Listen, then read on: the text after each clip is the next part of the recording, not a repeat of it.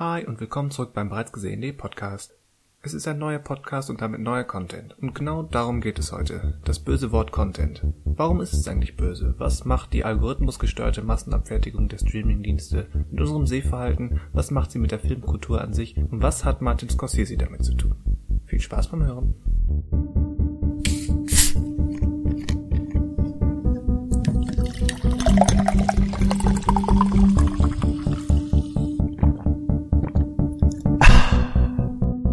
Hallo und willkommen zum bereits gesehenen Podcast. Wir sprechen über Filme, Serien, nicht über das Wetter und gucken mal, was so bei rumkommt. Mein Name ist Christian Westus. Hallo zusammen.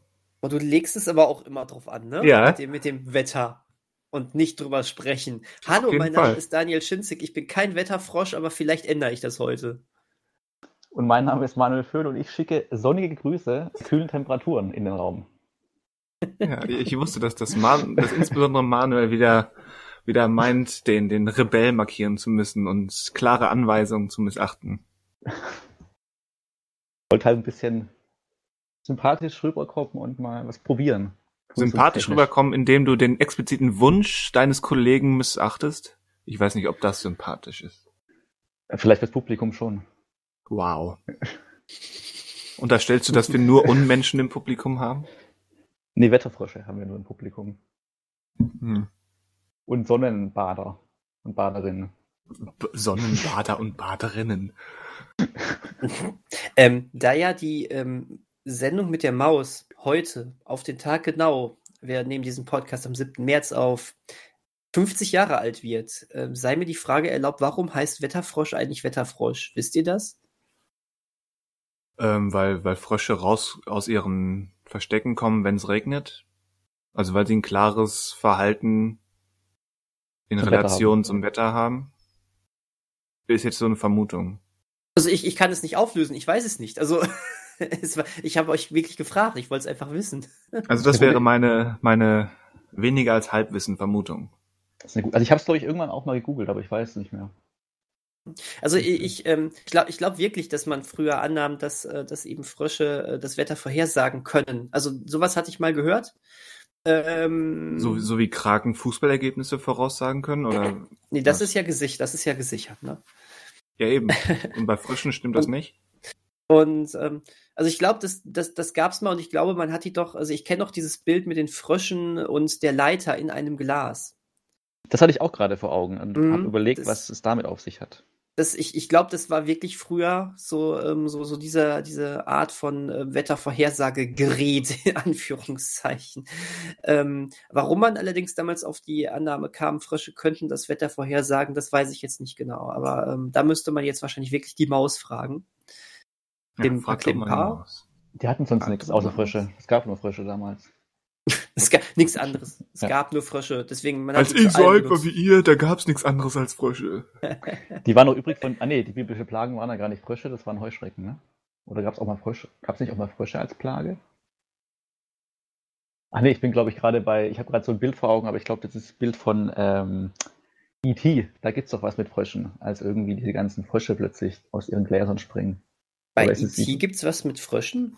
Ist es nicht so, dass. Hab den Film lange nicht gesehen, aber Haben die nicht in der Schule so. Ähm, jeder hat so ein Glas mit Fröschen, mit einem Frosch. Achso, Und ja. dann ist irgendwie die Macht von E.T., die dann irgendwie diese Gläser öffnet oder von, oder von, von Elliot. Äh, heißt der Elliot, der Junge? Ja. Elliot. Genau. Und ähm, ja, aber ich glaube, ich vermische gerade die Bibel und Steven Spielberg. Das ist ja jetzt nicht so weit weg. Ich meine, der hat ja mindestens einen klaren Jesus-Shot ähm, von E.T., wenn er da aus diesem Van mit, mit dem weißen Tuch und dem leuchtenden Herzen aussteigt. Das ist ja nun mal Stimmt, ja. 100% Jesus. Und der Herr sprach zu Mose, sage Aaron, strecke deine Hand aus mit deinem Stabe über der Ströme, Kanäle und Sümpfe und lass Frösche über Ägyptenland kommen. Ah, doch. Ah, okay. Und Aaron Achso, ich, dachte, ich dachte, du seine wolltest Hand gerade ein aus Lied-Zitat über aufbauen. die Wasser in Ägypten und es kamen Frösche herauf, sodass Ägyptenland bedeckt wurde. Manuel Und der hatte- Pharao Ja. sagte, lasse mich rufen zu Hause an. Nein, äh, Manuel hatte tatsächlich, ähm, vielleicht hat er was vermischt, aber er hatte trotzdem recht. Äh, Frösche gab's. Frösche waren die zweite Plage. Genau, vielleicht hängt das ja zusammen. Das ist jetzt so die Theorie. Also, es könnte auch einer jetzt einfach googeln, aber ich glaube, es wäre jetzt langweilig, einfach danach zu googeln nach weiter Fröschen, sondern wir stellen so ein paar Theorien einfach jetzt auch und lassen die mal so stehen. Ja, ich sag ja, die Maus. Einfach die Maus fragen. Die ist 50, die hat jetzt Lebenserfahrung. Jetzt erst. Seit heute. Und der Elefant ist auch 50 oder gab es den noch nicht in der ersten Folge? Nee, der Elefant kam sogar erst wesentlich später dazu. Ah, okay. Erst 1987, glaube ich, oder irgendwie sowas. Und die Ente noch später. Wobei die kennt auch, glaube ich, kaum Ich einen. wollte gerade fragen, also eine Ente habe ich jetzt gar nicht so. Was? Ja, manchmal. Natürlich. Doch, da kam noch eine Ente manchmal, aber die ist nicht so ikonisch geworden. Aber ich, ich bin ja schon froh, dass gestern, ähm, ich, ich habe das gestern so ein bisschen geguckt, gestern Abend kam so eine Sondersendung irgendwie zu äh, Fra Frag doch mal die Maus auf, aufgrund dieses 50 Jahre Jubiläums und ähm, da wurde die Frage an einen Astronauten gestellt, was man ähm, mit gebrauchter Wäsche macht. Und ähm, das ist so lustig. Was glaubt ihr, was macht man mit gebrauchter Wäsche an Bord eines Raumschiffs? Hm. Ja, dann gibt's da vielleicht so einfach so Wegschließfächer. Man schießt sie ins All hinaus. Hm. Das fand Das ich. ist mir in den Kopf gekommen, fand ich aber zu blöd. Ja, das äh, hat auch kaum, also die haben ABC-Möglichkeiten gehabt. Das hat auch äh, jeder als das ist mir zu blöd betitelt, diese Antwort. Aber es war sie. Und ich fand die, äh, ich fand es sehr lustig, dass er sagte, also, also dieser Astronaut sagte dann so, wenn Sie demnächst mal zum Himmel gucken und denken, das ist eine Sternschnuppe, es könnte auch meine Unterhose sein. und das, das, das Bild fand ich einfach sehr witzig. aber wie viele Unterhosen haben die denn dabei bei so einer längeren Mission? Ja, täglich wechseln, also Hygiene muss schon sein. er hatte irgendwie so ein Set für zwei Wochen und da waren sieben Unterhosen drin. Also man würde jeden zweiten Tag wechseln. Okay. Aber ist im All, im All herrschen andere äh, Regeln wahrscheinlich. Das heißt, stell dir mal eine, eine realistische Version von Gravity vor, wenn die da bei ihrer Odyssee rund um das Raumschiff und die Station ständig ähm, durch angesammelte Wäscheberge rattert. Und dann wirklich so einen Schlüpper am Helm kleben hat. Ja, das, ich stelle mir eher eine Parodie von, ähm, von Gravity äh, vor, wo statt diesem äh, ganzen, ähm, ganzen Weltraumschutz und dieser zerstörten ähm, Sache, die sie, äh, von die sie da immer fliehen muss, einfach so eine Riesenhaufen Unterwäschen auf sie zukommen. Dass das die eigentliche Bedrohung bei Gravity ist. Oder so, ja. Das wäre mal was. Aber gut. Ähm, Also das war das, womit du dich gestern beschäftigt hast, Daniel. Dann bist du ja schon durch. Das war, ja, du, das war's eigentlich. Das war, äh, ich habe das ich habe das Mausjubiläum geguckt, aber eigentlich auch nur so nebenbei, weil ich hier ein bisschen was noch aufräumen musste. Es steht ja bald ein Umzug an und äh, aber das war eigentlich schön. No, noch cooler fand ich, dass in einem ähm, Video, ähm, Video äh, ein Spieler plötzlich ganz unscharf im Hintergrund während einer ähm, während einer äh, Schiffsfahrt äh, dieses bekannte Bernie Sanders Bild eingearbeitet wurde. Da stand, da saß einfach Bernie Sanders da in diesem in diesem Outfit, das was immer viral ging in letzter Zeit. Hat wahrscheinlich keine Sau gemerkt, aber es war total lustig. Da hat irgend, irgendjemand war da sehr schelmisch drauf. ich hätte auch noch einen Film, über, über den ich kurz berichten könnte, aber Dann mach das doch kurz. Ja. dann mache ich das. Ähm, und zwar, ich bin ja hier bekannt äh, als derjenige, der Sachen immer falsch ausspricht. Deswegen frage ich euch jetzt in aller, äh, sogar unter sechs, unter sechs Augen, bevor ich mich noch bei allen blamiere. Wie spricht man, ähm, wie spricht man den Macher von Jungfrau 40 männlich sucht aus? den Macher. Ja, also der Regisseur, der, der diese ganzen Filme manchmal auch äh, inszeniert, häufig aber auch produziert. Das Ich- ich hab- Judd ich hab- Apatow oder was? Danke sehr. Judd äh, Apatow. Ey, Ja, hätte du kannst ich jetzt richtig. Appa oder Appa, keine Ahnung, Apatow. Okay. Wie hättest du es ausgesprochen? Also was wäre deine Variante gewesen? Hättest du uns nicht gehabt? Ich hätte tatsächlich. Apatow. Apatow. Nein, ich hätte tatsächlich auch Judd, äh, äh, Judd Apatow gesagt. Jude. Ah, Ju das wäre Aber er wird doch äh, mit Doppel-D ja, ja, ja, geschrieben. war ja, Genau. war ja, ja. ja. Nee, nee, Aber- du kannst nicht alle, alles als, als war nur ein Witz abtun. Aber bevor ich, bevor ich jetzt äh, Judd Apatow gesagt habe und ihr hättet gesagt, äh, Entschuldigung, der heißt äh, Judd Apatow oder sowas. Ach so, ja. Ich meine, vielleicht tut das, aber ähm, Ja. nee, ich glaube nicht. Wer weiß. Aber dann wisst ihr jetzt, ich meine Judd, äh, Judd äh, Apatow. Ähm, und zwar habe ich mir den neuesten Film von ihm angeguckt, der hier gar nicht mehr ins Kino kam, aufgrund ähm, leider allzu bekannter Umstände. Ähm, der äh, ist hier irgendwann im Mai, glaube ich, digital veröffentlicht worden. Ähm, und zwar The King of Staten Island. Ach so, Ähm, ja.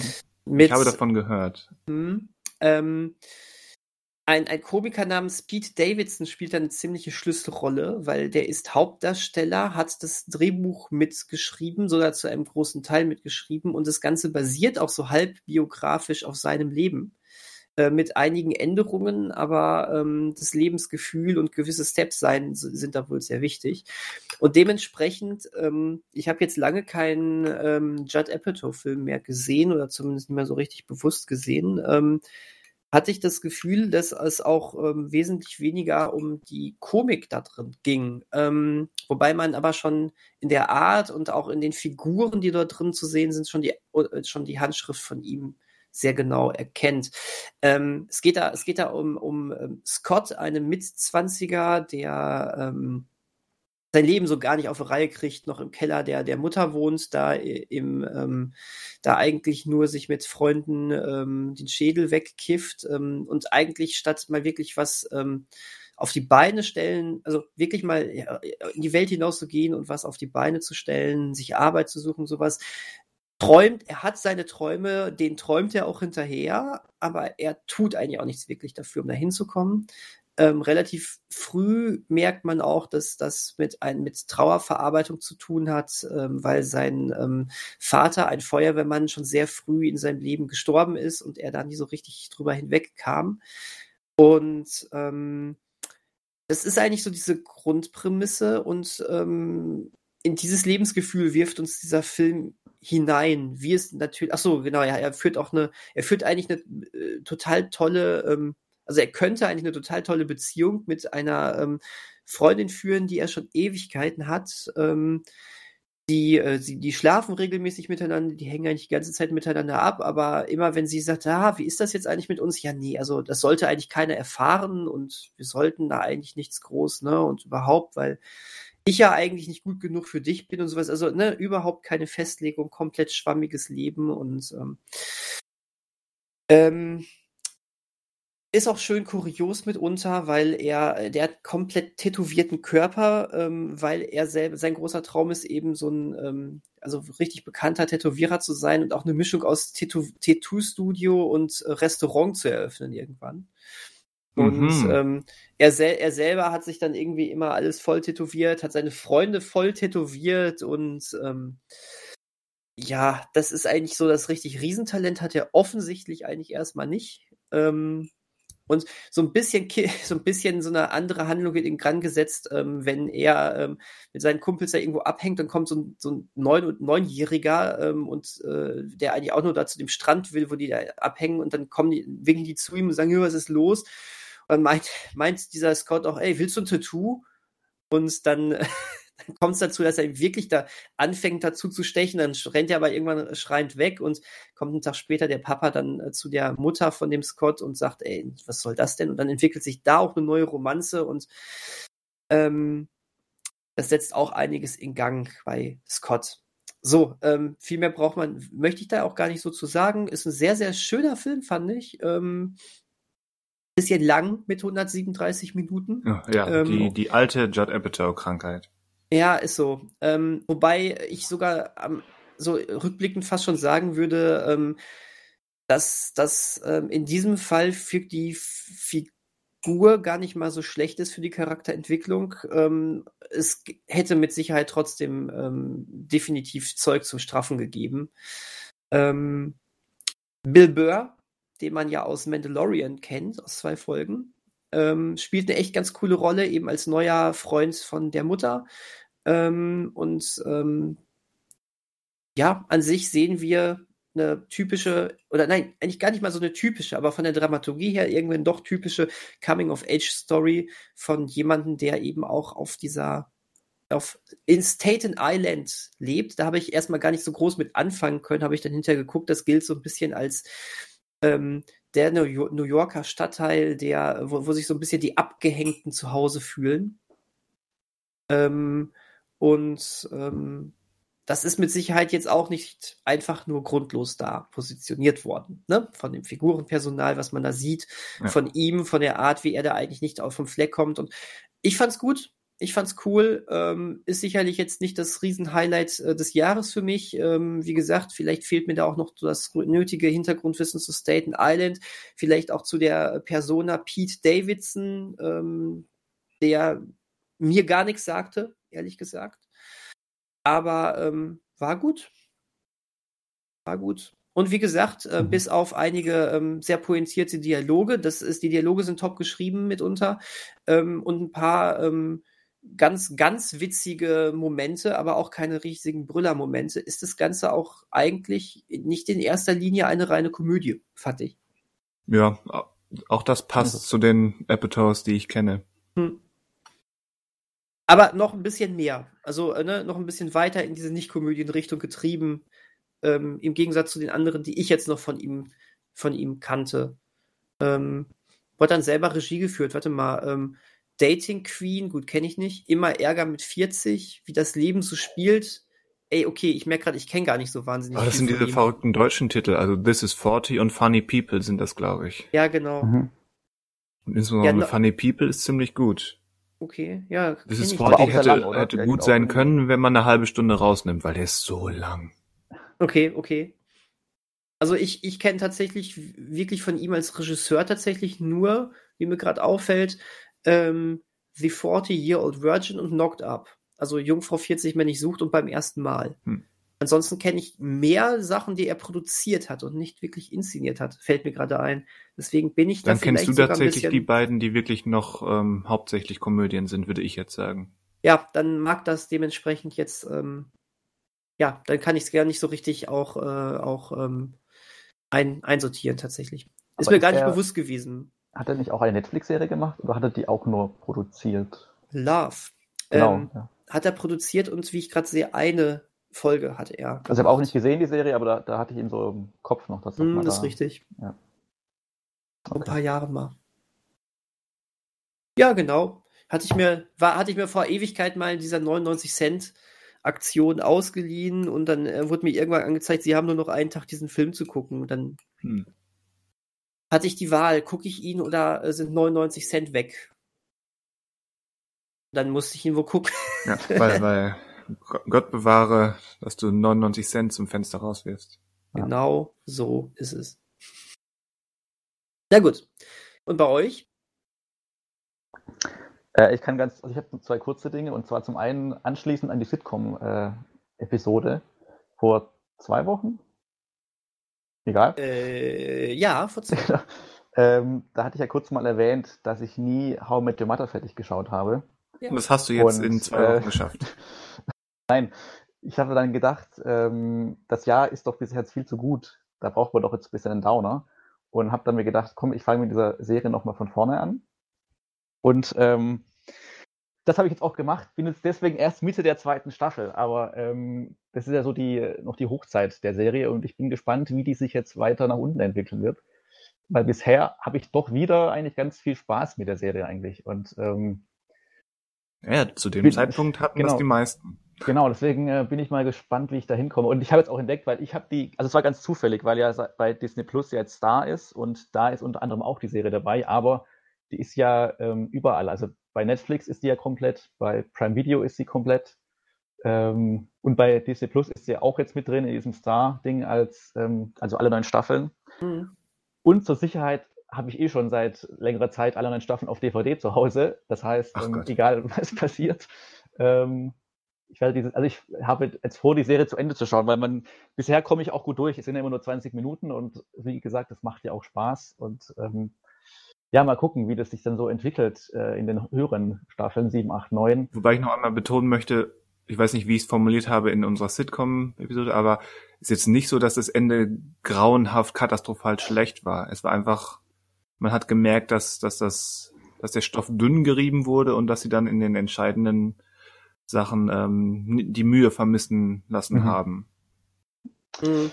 Ja, ich bin auf jeden Fall mal trotz allem gespannt und ähm, erwarte erstmal nichts und ähm, ja, mal gucken, wie, wie schnell ich da weiter vorangehe. Dadurch habe ich aber auch nicht bei unserer anderen lieblingsbesprochenen äh, Animationsserie weitergeschaut. Ähm, aber Pfui. da bin ich jetzt quasi dran. Und was ich nur auch noch ganz kurz, äh, um noch einen Film zu nennen, äh, um weiterhin so ein bisschen an dem, an dem Schräubchen zu drehen, was immer noch nicht ganz reingedreht wurde, und zwar unser Schräubchen einer ausgiebigen Beschauung äh, der Filmografie eines äh, großen Schauspielers, äh, würde ich mal einen neuen Film mit Nicolas Cage kurz erwähnen. Äh, dieser hat den ganz schlichten Titel Jiu-Jitsu, ähm, wie man erwarten kann bei einem Film, der nach einer Kampfart oder Kampfsportart ähm, benannt ist, kann man Ist da es ein inhaltlich schwerwiegendes auch einiges Drama? erwarten. Nicht ganz. Also ähm, vielleicht, also man könnte es auch so auslegen. Ähm, Es Aber ist es wird, glaub ich, der zweite Leaving Las Vegas für Nicolas Cage. Nicht ganz, nicht ganz. Also es geht darin um, äh, es spielt schon in unserer heutigen Zeit und es geht darum, dass quasi alle acht Jahre, wenn ich es richtig im Kopf habe, ein Außerirdischer die Erde besucht und sich eine Truppe aus acht Kämpfern, die erprobt sind mit Jiu-Jitsu, ihm entgegenstellen. Und, ähm, Okay. ein, und einer davon, also der Hauptdarsteller, ähm, der mehr bekannt ist als Stunt-Double von Hugh Jackman und so weiter, der hat irgendwie sein Gedächtnis zu Beginn des Films verloren und muss erst nach und nach wieder hingeführt werden, dass er quasi Teil dieser Truppe ist und auch der entscheid das entscheidende Puzzlestück ist, um diesen Außerirdischen zu besiegen, der übrigens ähm, quasi, wenn er angeschossen wird, dann heilen seine Wunden am Ende. Oder er, also er kann quasi nicht einfach erschossen werden, sondern er ist in dem Sinne unbesiegbar. Und ähm, wobei es auch interessant ist, wie am Ende er womöglich besiegt wird, durch welche Art und Weise. Das können wir aber dann äh, anders noch, an anderer Stelle nochmal besprechen. Und dazu gehört eben auch zu diesem Trupp natürlich Nicolas Cage, der, ähm, ich sag mal so, er ist sich, glaube ich, schon bewusst, in was für einem Film er gerade drin steckt. Aber er schafft trotz allem so eine Gratwanderung zwischen Ernst und Spaß zu haben. Und es gibt auch so ein paar Kampfszenen, die, also mit ihm, die gar nicht so schlecht geschnitten sind. Also ich glaube nicht, dass er sie alle selber gemacht hat, aber sie wirken jetzt nicht irgendwie billig. Und es gibt also generell so die Action-Szenen sind relativ, oder Kampfszenen sind relativ lange in dem Film, aber teilweise doch ganz, also da hat man sich zumindest so ein bisschen Gedanken gemacht. Also es gibt so längere Plansequenzen und sie wechseln dann zwischen POV-Einstellungen und sowas hin und her und ähm, da ist man zumindest so ein bisschen mal dran gegangen, hat sich überlegt, okay, wie kann man das denn umsetzen? Und ähm, weil das Interessante ist, der Regisseur hat nämlich dieses ganze, diese ganze Geschichte zwei Jahre vorher als Comic veröffentlicht. Und deswegen ähm, Hm. auch so ein bisschen in der Umsetzung darauf geachtet. Es gibt zum Beispiel so Kapitel immer zwischendrin, wo dann auch nach den Comic-Kapiteln benannt sind. Und äh, wenn quasi nicht Englisch gesprochen wird, ist auch die Untertitelung äh, ein bisschen, also nicht so mit Sprechblasen platziert, aber so ein bisschen ist die, In, in Comic Sans. das weiß ich jetzt nicht, ob das das war, aber es ist zumindest, dass die so ein bisschen so platziert sind, nicht unten am Bild dran, sondern so ein bisschen im Bild mit drin, als ob quasi gerade so ein Panel ähm, beschriftet wird mit Text. Und ähm, ja, das ist so das Positive. Unterm Strich ist es kein guter Film, das muss ich zugeben. Ähm, ist die inhaltlich natürlich alles sehr dünn und äh, fragwürdig. Aber ähm, ich sag mal so, für Nicolas Cage-Film der heutigen Zeit, ähm, er hat, also er, die, er hat nicht die Hauptrolle, er taucht erst so nach dem Drittlauf und ist dann auch nicht ganz komplett im Film über noch da, aber ähm, ähm, ja, also für Fans von ihm kann man auf jeden Fall mal reinschauen. Für Kampfkunstfans vielleicht auch. Äh, und die sonstigen, ja, müssen da jetzt wahrscheinlich nicht reingucken oder haben dann genügend andere Sachen zur Auswahl. Aber ich wollte es nur erwähnt haben, um halt so ein bisschen auch wieder äh, Nicolas Cage in unseren Algorithmus zu pushen. Ja, Jiu-Jitsu heißt der. Hm. Wandert direkt auf die muss ich unbedingt gucken Liste. Ja. ja, das hoffe ich bei vielen, dass äh, erkannt wird, äh, Filme mit ihm sind gefragt und werden geschaut. Egal, wann kommt denn eigentlich, wann kommt denn eigentlich dieser coole Film, in dem er äh, ge gegen die äh, amoklaufenden Animatronik-Figuren kämpft? Ich glaube, der ist, ja, ist er nicht schon in Amerika erschienen als VOD, meine ich. Also ich meine da schon irgendwas gelesen zu haben, Meinungen dazu. Bin mir jetzt aber auch gerade nicht sicher. Vielleicht, also ich weiß, welchen du meinst, aber vielleicht täusche ich mich gerade auch. Du meinst Five Nights of Freddy's? At Freddy's? Es sieht so aus, es sieht fa wirklich fast schon so aus wie Five Nights at Freddy's. ja, nicht nur fast, oder? Naja, stimmt. Aber ja, genau den meine ich. Ich kann dir nicht sagen, wann der nach Deutschland kommt. Müsste ich jetzt äh, per BG-Methode herausfinden. Ja, wollte, hatte ich gerade versucht, dabei ist mir dann, dabei ist mir direkt äh, die Schlagzeile ins Auge gepfeffert worden.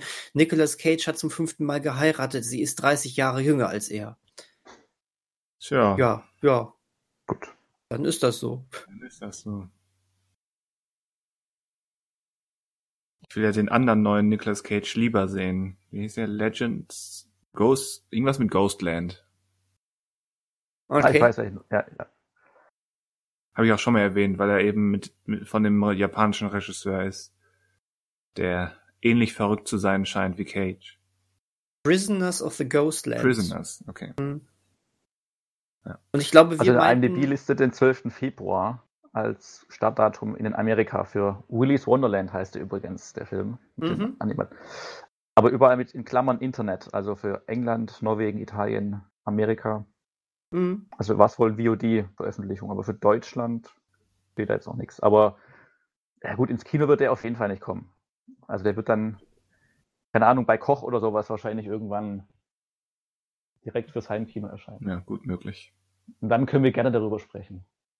In einem eigenen Podcast. Entschuldigung, dann sollten wir darüber sprechen. Einen Monat lang vierteilige Podcast-Reihe.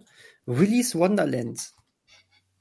Da müsste man quasi so einen Monatsbeginn erwischen und einfach so ein bisschen als Auftrag geben, diesen Film zu schauen, vielleicht.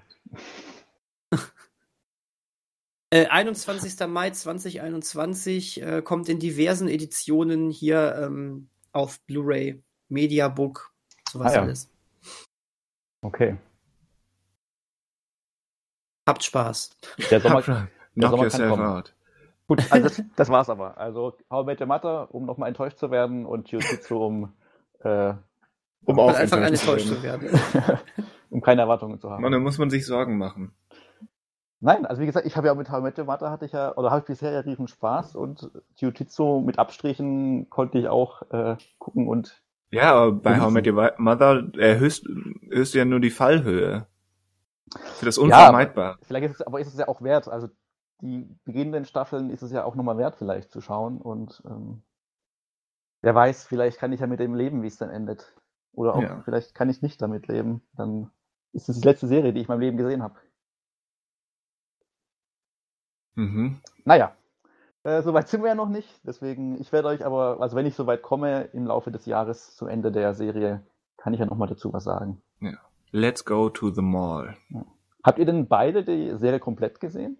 Oder zumindest das Ende? Oder Ja. Nein, ich habe nur die letzte Staffel gesehen, genau. die erste Folge, letzte Folge?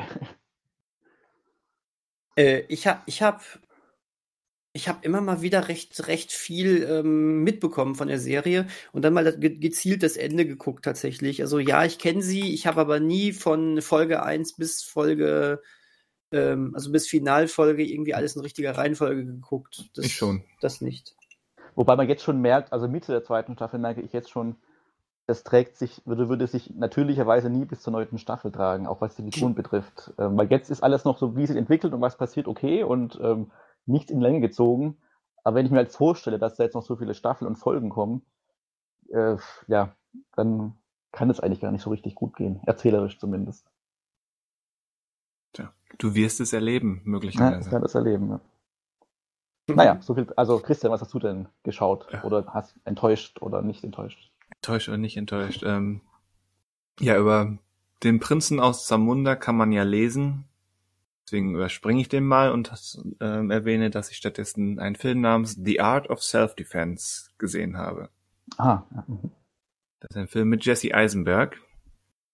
Äh, der spielt einen jungen Mann namens Casey. Das ist so ein, ja, man könnte fast gemein sagen, so ein klassischer Jesse Eisenberg-Charakter, ähnlich wie in The Double, der übrigens sensationell gut ist. Jeder sollte The Double gucken.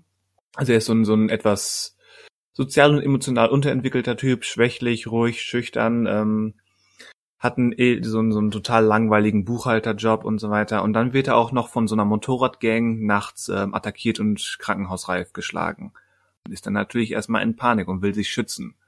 Weil aber der ganze, die ganze Zettelwirtschaft bei, beim Kauf einer Waffe ihm zu lange dauert, landet er in einem Karate-Dojo, die von Alessandro Nivola geleitet wird.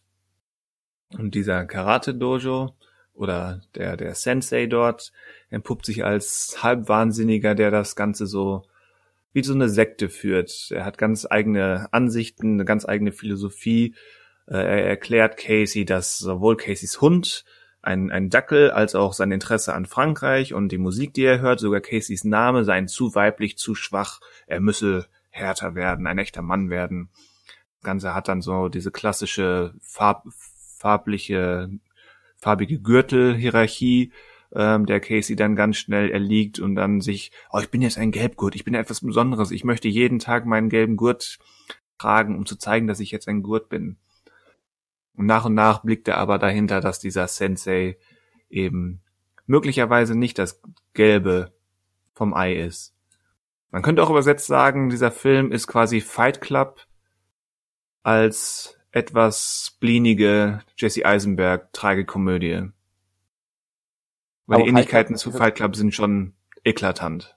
Zumindest in der ersten Stunde.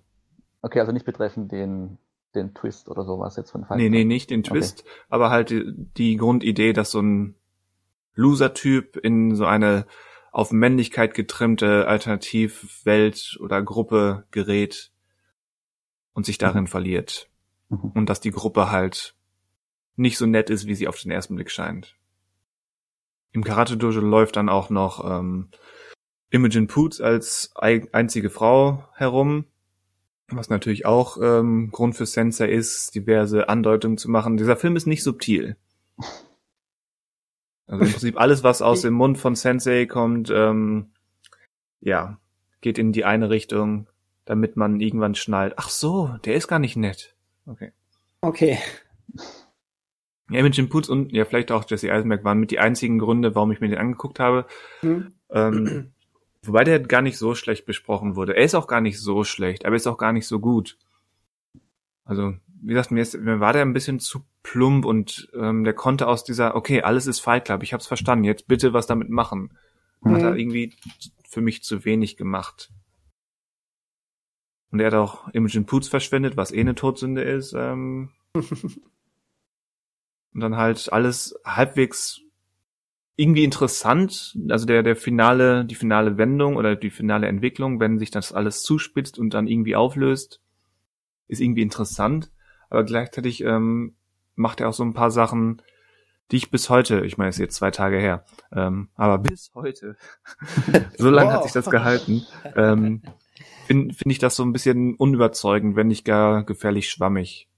Mhm. Also kann man gucken, aber nur bedingt überzeugend. Und der ist jetzt bei Der ist bei Prime Video. Genau, ja. Also dann lieber nochmal Fight Club gucken und The Double. Ich glaube, die im Duett gucken, dann hat man The Art of Self-Defense. Okay. Oder den besseren The Art okay. of Self-Defense, weil der ist halt weder inhaltlich noch stilistisch so gut wie einer der beiden anderen genannten Filme. Okay. Aber spielt eigentlich Jesse Eisenberg, der ist ja, glaube ich, der geht jetzt schon auf die 40, glaube ich, zu. glaube 37, 38 ist der. Spielt der jetzt eigentlich sein Alter oder spielt er immer noch ein Mit-20er? Oder weiß man, ist es eigentlich egal? Äh, das wurde hier, glaube ich, mir ist es nicht bewusst, dass das explizit gesagt wurde. Er hat halt, er steht mitten im Jobleben. Er ist jetzt kein, kein 21-jähriger Jüngling mehr, aber okay. wahrscheinlich, wenn man ihn diese Figur jetzt fragen würde, ist er wahrscheinlich 29, 30, 31, irgendwie in dem Bereich. Mhm. Okay. Ja. Da ist immer, also mal gucken, wie sich so Jesse Eisenberg halt entwickelt als Schauspieler, auch wenn er dann mal irgendwie raus aus diesem Muster irgendwie kommt oder überhaupt aus diesem Muster rauskommt. Also mal andere Rollen zu spielen oder andere Figuren, nur als diese, wie du schon sagst, so typische Jesse Eisenberg-Rollen halt. Oder ja. Figuren. Mal gucken, wenn er mal grau wird. Wenn er mal grau wird. Glatzköpfig kennen wir ihn ja schon. Das stimmt. Ja, das heißt, wir von, haben heute nur schlechte Filme. Also nur ja, oder? also des, deswegen wollte ich eben das jetzt nutzen, um nochmal auf, auf The Double aufmerksam zu machen. Wenn ihr denkt, The Art of Self-Defense klingt gut, von mir aus guckt ihn. Wie gesagt, er ist jetzt nicht total vertan Zeit, aber guckt danach auch The Double. Auch wenn es den aktuell, glaube ich, nirgendwo im Stream gibt, aber den kann man sich, glaube ich, für 3,99 oder so leihen, kaufen. Und der lohnt sich. Gut, dass es so viel Content gibt, den man sich einfach kaufen und leihen kann. Hm. Du hast da so ein Schlagwort genannt. Oh, ups. Fast so, als wüsstest du, worauf wir heute hinaus wollen. Womöglich, ja. womöglich. Ja, genau. Äh, Content. Unwort des Jahrzehnts, möglicherweise. Filme sind nur noch Content. Ähm, ja, wir wollen da so ein bisschen heute drüber sprechen, über die Contentifizierung. Das ist ein Wort, steht so im Duden, ja. Mhm. Ähm, Contentifizierung ähm, von Filmen und Kino. Ähm, so ein bisschen, wie ist, gibt es, gibt es überhaupt einen Werteverfall oder ist es nur so elitäres Gelaber von Leuten wie mir? Ähm, wie gehen wir heute mit, mit Filmen um? Wie kommen wir da dran? Wie wirken das auf, wie wirkt das auf uns? Ähm, wie setzen wir uns damit auseinander? Wie wir, werden uns Filme angeboten und präsentiert? Wie war das damals? Gibt es vielleicht, ähm, gibt es vielleicht eine, eine gewisse Tendenz und Entwicklung? Wie gehen die großen Studios oder Streamingdienste damit um, mit ihrem Content, den sie uns anbieten? Wie verschaffen mhm. die sich den und so weiter? Mal so ein mittelgroßes bis großes Spektrum, wie es eben beim ja in der Filmwelt aussieht mit Angebot und Nachfrage, wenn man so will. Und bei diesem Weg stolpern wir dann auch ähm, über einen, fangen wir mal mit ihm an, über ähm, Martin Scorsese. Bitte der, wen? Content Creator bei Netflix. ja, Oder genau, jetzt bei Apple. Jetzt bei Apple. In gewisser Weise ja. ja. Für jemanden, der das, der das so, so deutlich sagt, ja schon mehrfach. Er hat das über die Marvel-Filme gesagt, die er als ähm, Themenpark-Attraktion beschrieben hat.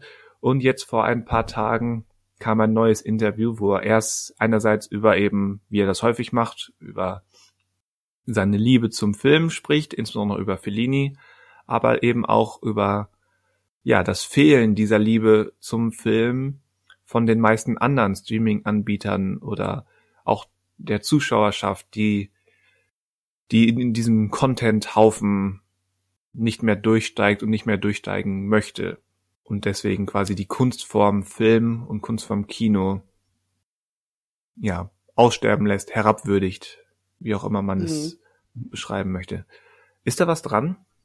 Fragst du uns jetzt direkt schon oder? Ja. Es, okay. Ihr dürft jederzeit reinschreien und ähm, sagen, halt, stopp, du erzählst Blödsinn.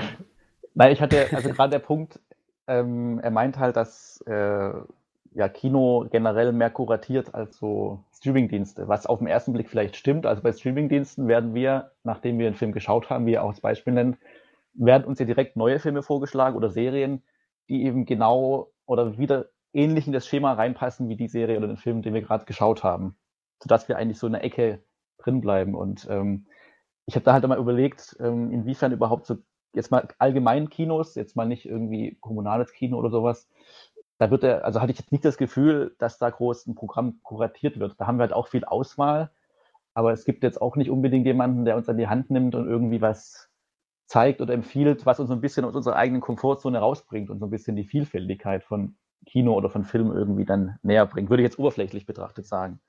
Und klar, was ja auch ins Spiel gebracht wird, sind dann so Streaming-Dienste wie Mubi, wo man halt dann wirklich nur 30 Filme hat. Also bis vor kurzem in der Zeit, jetzt mittlerweile haben die ja auch eine Videothek, wo man mehrere Filme findet, immer. Aber generell das Konzept da war ja, man hat 30 Tage lang mal einen Film, jeden Tag kommt einer dazu und einer geht. Und die Filme haben jetzt nicht unbedingt, also die haben quasi alle einen ähnlichen Anspruch vielleicht an ihr Publikum, aber die haben keinen Zusammenhang. Da gibt es vielleicht mal eine Reihe zu einem Regisseur oder sowas. Aber ansonsten findet man da quasi jeden Tag einen neuen Film, der was ganz Neues zu bieten hat und nicht unbedingt äh, jetzt da reinkommt, weil ein anderer Film gut lief oder sowas. Und, ähm, ja gut, aber das ist ja auch nicht das, was Kuratieren meint. Kuratieren heißt ja nur ähm, erstmal eine, eine Aus Vorauswahl treffen, um sie Leuten anzubieten. Das heißt nicht, Leuten immer wieder mehr vom Gleichen oder so anzubieten. Sondern du bist derjenige, der entscheidet, ich, ich halte diesen Film für sehenswert mhm. und hier ist ein Angebot, das, das zu tun, diesen Film zu sehen. Genau, nun wie gesagt, ich glaube halt, dass ähm, der Angriffspunkt bei Netflix, die uns dann halt explizit was als nächstes anbieten, äh, beim Kino würde ich sagen, ist es halt dann gar nicht der Fall. Da hat man ja auch einfach das Kinoprogramm als Auswahl. Aber da will ich jetzt nicht sagen, dass da jetzt weder negativ noch positiv irgendwas geschieht im Sinne von, dass der Zuschauer irgendwie dazu gebracht wird, sich mal was anderes anzuschauen oder ähm, irgendwie die Vielfalt des Kinos zu entdecken. Also ich glaube, da ist der Eigen, die Eigenverantwortung oder die, die Eigenmotivation immer noch genauso gleich wie bei einem Streamingdienst, der halt auch dann, wo man halt dann auch vielleicht selber gucken muss oder schauen muss, was es noch so gibt, außer das, was mir so direkt empfohlen wird.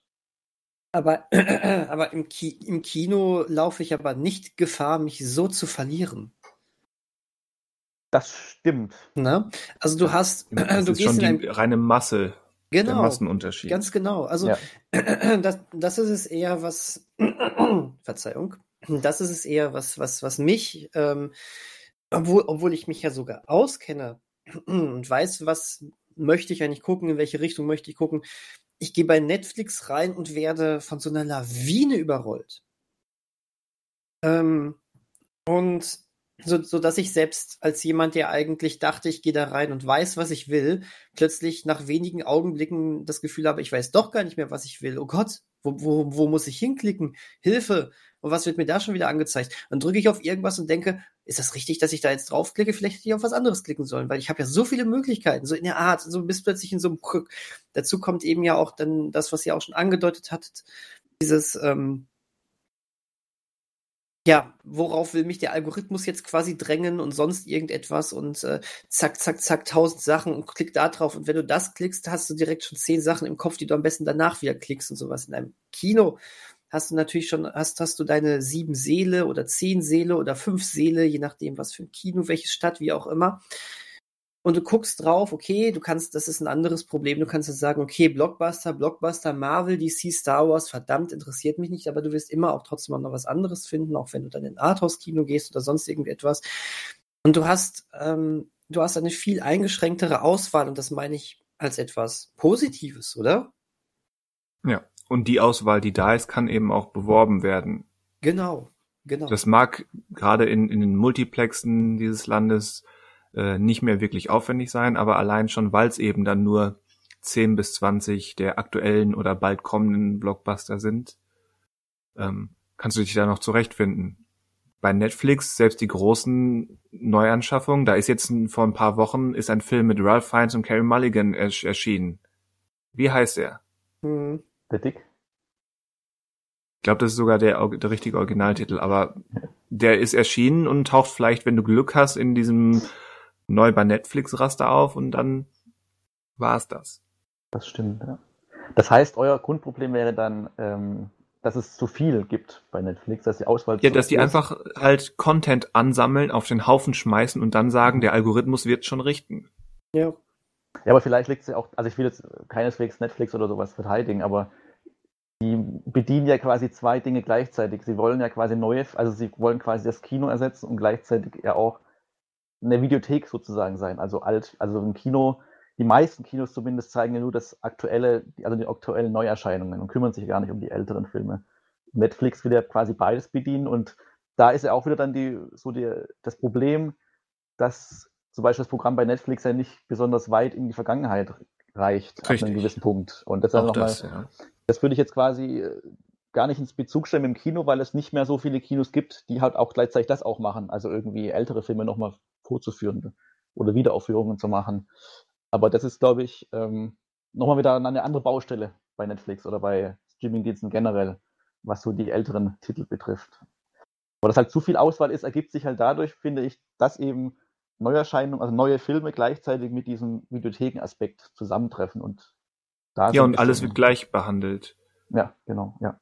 weil eben keiner nach und man hat da auch eben die Zuschauerschaft erzogen, die eben nur den schnellen Konsum bingen, auch Filme werden gebinged.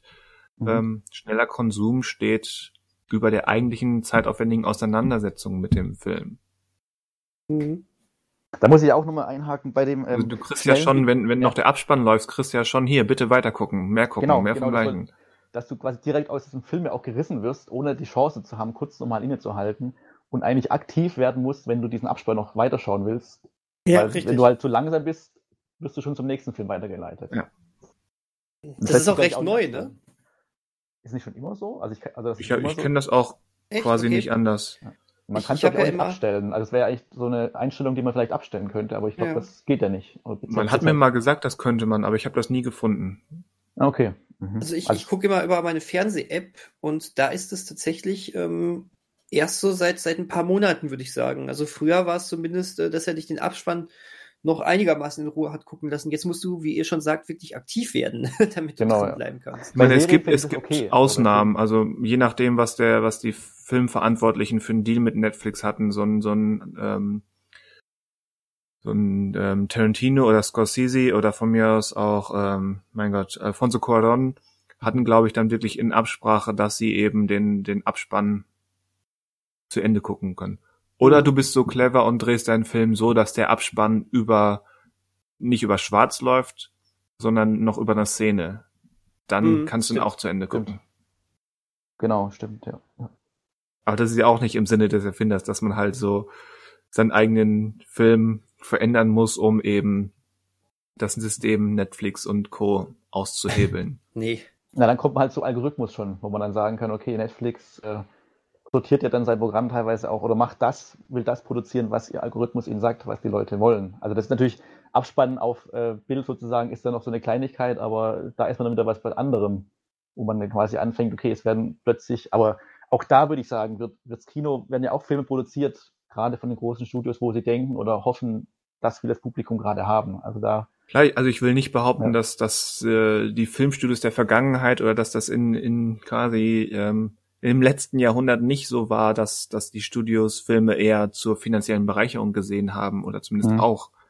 Gibt da dieses berühmte Zitat von, ähm, ich glaube, Michael Eisen, als der Disney übernommen hat, wo er sich explizit hingestellt hat und gesagt hat, wir haben keine Verpflichtung, Geld zu machen oder äh, nein, anders, sorry. Wir haben keine Verpflichtung, Kunst zu machen oder gute Filme, wir haben nur die Verpflichtung, gut, ein gutes Geschäft zu machen. Aha. Das, das war in den 80ern. Von daher, klar, gab schon immer und bei Disney sowieso. Aber gerade eben mit, dies, mit dem Streaming-Zeitalter hat sich das eben noch mehr verschärft. Und es Mhm. ist ja auch das, um nochmal auf Scorsese zurückzukommen, alles wird gleich behandelt. Da wird eben ein Film und egal ob alt oder neu, wird genauso ähm, als Content ähm, aufgefasst wie irgendwie ein YouTube-Clip oder wie eine Werbung oder wie ein, wie ein Katzenvideo, was er sagt. mhm. stimmt. Sache, ähm, es, es hat äh, zu Interaktion zwischen, zwischen quasi dem Server und dem User geführt und da ist ein Klick generiert und ja, quasi Werbezeit noch hineingeflossen, was auch immer. Aber trotz allem ähm, ist er mittlerweile auch Teil des Systems. Also das ist ja, auch er musste ja quasi aus künstlerischer Sicht zumindest sich schon an Netflix und jetzt halt Apple wenden. Ja. Weil trotz allem da anscheinend gerade das Geld einfach da ist oder das Interesse da ist, alles zu produzieren wie möglich. Ja, wenn man überlegt, Und- The Irishman hat, was hat er jetzt auf, angeblich gekostet? 150 bis 200 Millionen? Ja, ja. Welches Studio hätte das, also ein klassisches Filmstudio, hätte das stemmen wollen können für so einen Film? Das ist absurd. Ja, ja, ja, absolut. Ich glaube auch, dass dieser Film im Kino nichts gerissen hätte. Zumindest nicht so viel, dass dieses Einspiel wieder drin gewesen Ich würde auch Das- fast, das so sehr ich ich. den Film mochte, aber ich würde auch fast sagen, es ist absurd, dass dieser Film so viel kosten musste. Ja, ja, Mhm. das ist, das ist richtig. Gut, der neueste Film, der auch, es spielt, glaube ich, auch in dieser Region, was Ja. das Budget betrifft, glaube ich. Also.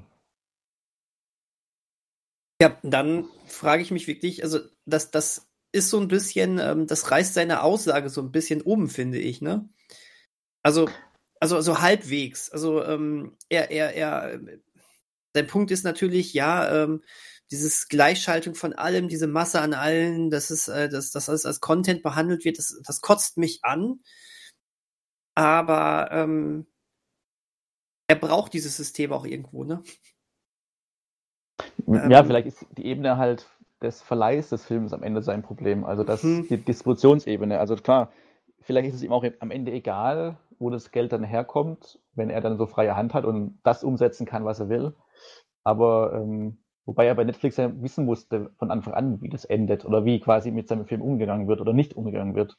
Und ich weiß nicht bei Apple jetzt, ähm, ob die das, ob die eben quasi auch wieder ein Kino oder einen exklusiven Kinostart garantieren, ist jetzt auch schwierig durch die Corona-Zeit, hat sich da ja einiges verändert, was so Kinofenster betrifft.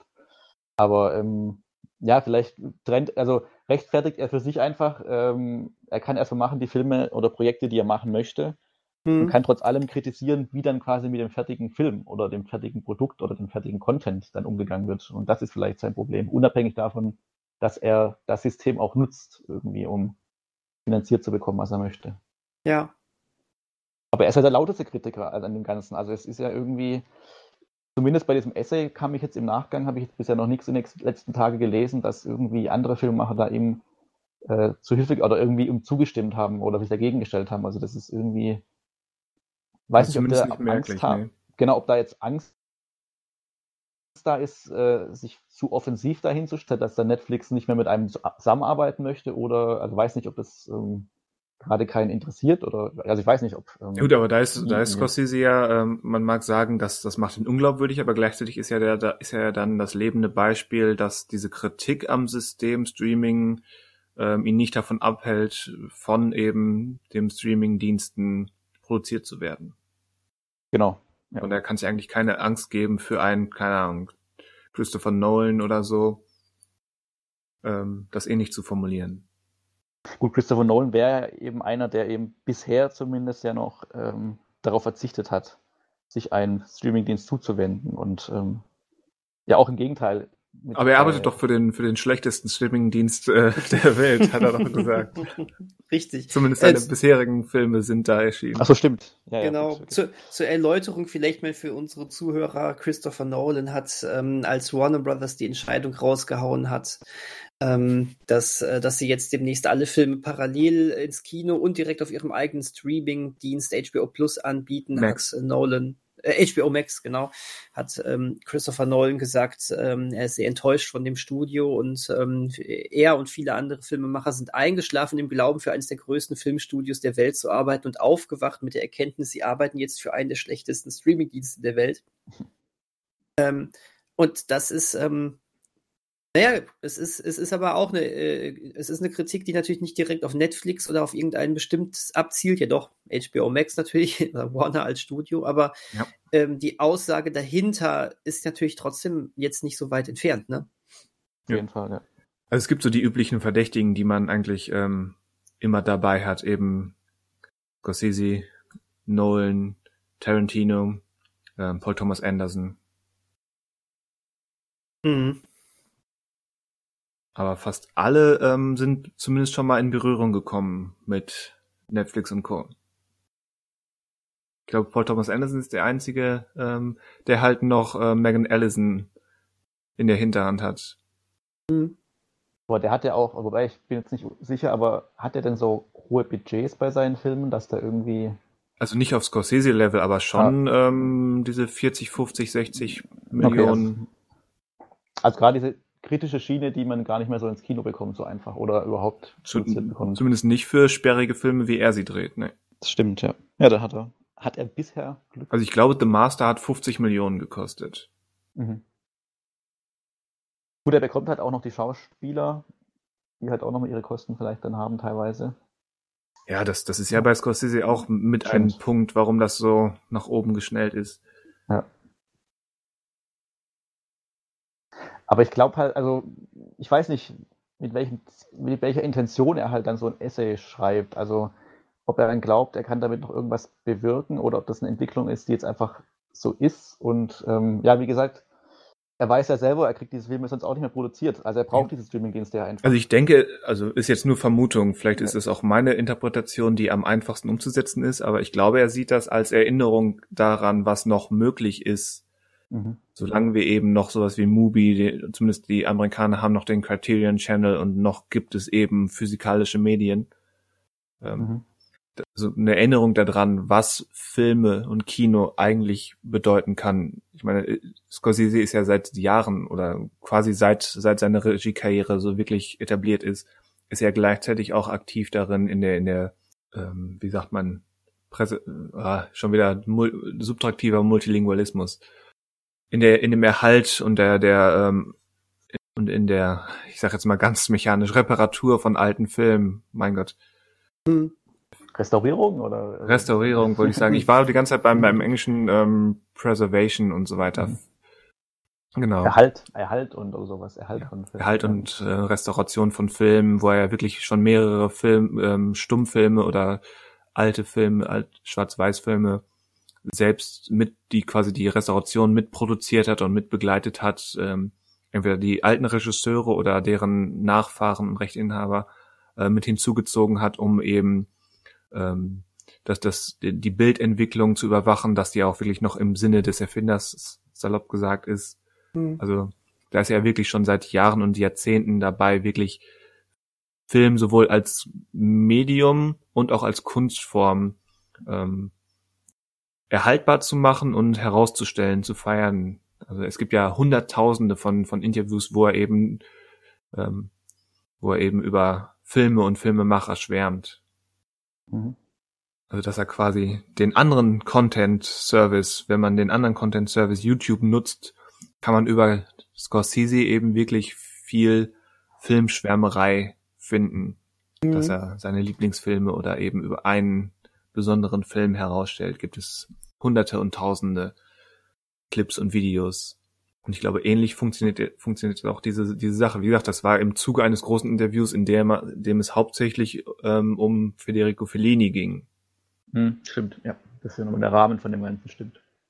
Also er hat sich, auch wie damals bei der Marvel-Sache, ähm, er hat sich ja nicht hingestellt und, und gesagt, ach übrigens, so, ich sage euch jetzt mal, was Sache ist bezüglich Marvel-Filmen, sondern es war immer im Kontext ähm, eines allgemeineren oder ganz anderen Filmthemas, wo er dann eben ja ausgeholt hat und ähm, die Probleme, die ihm aufgefallen sind, angesprochen hat. Möglicherweise mhm. auch, weil er darauf angesprochen wurde. Ich glaube, bei der Marvel-Sache wurde er auch konkret angesprochen, von wegen, hätten Sie Interesse an sowas? Aber jetzt mal so gedacht, utopisch vielleicht auch gedacht, was wäre denn jetzt die Lösung? Also was müsste denn jetzt passieren bei den Streamingdiensten, um dem Problem irgendwie äh, Herr zu werden wieder oder da was zu ändern? Also was müssten denn die Streamingdienste anders machen? Oder sollten sie anders machen? Also ja. Gerade war ja das Argument, dass sie zu viel anbieten, also heißt es, sie müssten eigentlich ihre, ihre Auswahl verkleinern, aber was passiert dann mit den ganzen vergangenen Filmen? Also wie findet man die dann auf oder wie könnten die oder müssten die strikt getrennt werden von die, Neuerscheinungen? Die sollten zumindest bereitgestellt werden. Also die dürfen gerne verfügbar sein, aber alles, was neu reinkommt, sollte nicht alles gleichzeitig auf den Haufen geworfen werden. Mhm. Wie gesagt, ähm, na nicht wie gesagt, habe ich glaube ich noch nicht gesagt. Äh, wer war das? Apple? Nein, ähm, doch Apple. Apple hat jetzt den den den diesjährigen Sundance-Erfolg Coda für satte 25 Millionen gekauft. Mhm. Mal eben so. Mhm. Aber nicht, das ist jetzt die Unterstellung, aber so wie Apple bisher mit den ganzen Filmen, wie eben Sophia Coppolas neuen Film, wie Wolf Rockers umgegangen ist, ähm, sind die daraus eher höchstens sekundär ähm, den, den großen sehenswerten Film, weil die große Kunst von Sundance und einfach mehr, ja, wir haben einen neuen Content für unseren Streaming-Service und wenn sie den haben und wenn sie bereit sind, so viel Geld in die Hand zu nehmen, dann sollten sie auch wirklich etwas dafür tun, diesen Film vorzustellen, ihn anzubieten, ihn herauszustellen. Und das ist zumindest bei den bisherigen Apple-Filmen nicht passiert. Also Hausstelle heißt mehr bewerben einfach oder ähm ja und bewerben heißt wirklich bewerben und nicht ein paar Trailer auf YouTube schalten und dann war's das. Also wirklich auch eine Auseinandersetzung schon vorher haben, dass dies ein besonderer Film ist, für, warum mhm. man eben für einen kleinen Indie-Sundance-Film, der wahrscheinlich für eine Million gedreht wurde, 25 Millionen Dollar hinlegt, statt ihn ins Kino zu, zu lassen. Das stimmt. Ich habe auch heute erst gelesen, dass Netflix quasi den kommenden Film von, heißt er Scott Cooper, der Regisseur von Hostiles und Out of the Furnace mit Christian Bale, also neuen Film wieder mit Christian Bale und dem Regisseur, der jetzt erst im Herbst gedreht wird, haben sie sich jetzt schon irgendwie, ich weiß gar nicht welche Rechte, also 55 Millionen auf jeden Fall irgendwelche Rechte an diesem Film gesichert. Und ähm, da ist halt auch die Frage, also inwiefern sie mit diesem Film umgehen werden und äh, was sie dann da in diesem Film sehen. Also sehen sie quasi nur einen Film mit Christian Bale, den sie unbedingt halt haben wollen? Oder ist es quasi für sie ein Prestigeprojekt, wo sie auch ein bisschen mehr reinstecken? Weil es ist ja, so manche Filme, da stecken sie ja schon was rein, weil sie bei den großen Filmpreisen ja was erreichen wollen. Mhm. Also da wollten sie ja schon so ein bisschen herausstellen, okay, das ist unser Netflix-Film jetzt und der kann was oder der kann mit Kinofilm mithalten. Aber ähm, ja, da werden halt Summen auch reingebracht, die andere dann gar nicht stemmen können, die vielleicht, ja, wie du schon mehr wertschätzen können oder sich mehr diesen Film als besonders herausstellen würden, vielleicht auch. Und ich meine, du hast gefragt, was, was muss ich ändern? Ich, ich befürchte, bei den großen Streamern wird sich nicht mehr viel ändern.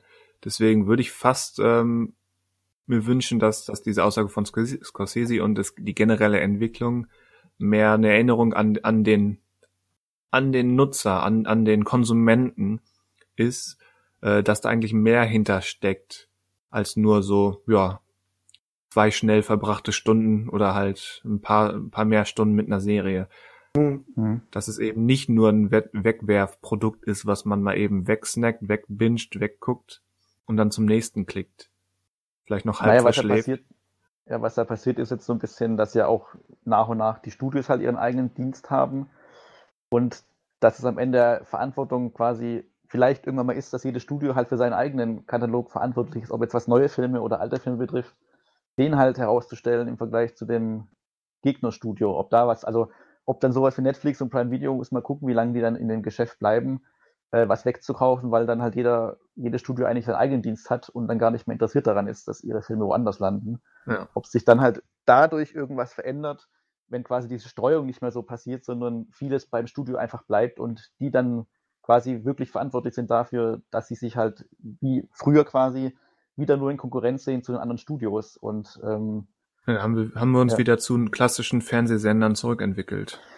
Sozusagen, ja. Und ähm, da ist natürlich fraglich oder muss man abwarten, ob das einen positiven oder wieder eher negativen Effekt hat, wenn sich das so weiterentwickelt. Und wie das halt auch vom Publikum angenommen wird dass sie halt dann quasi für jedes Studio ein Abo haben werden. Und ähm, ja, das ist ja auch noch so eine Entwicklung, die man bedenken könnte oder mitdenken könnte.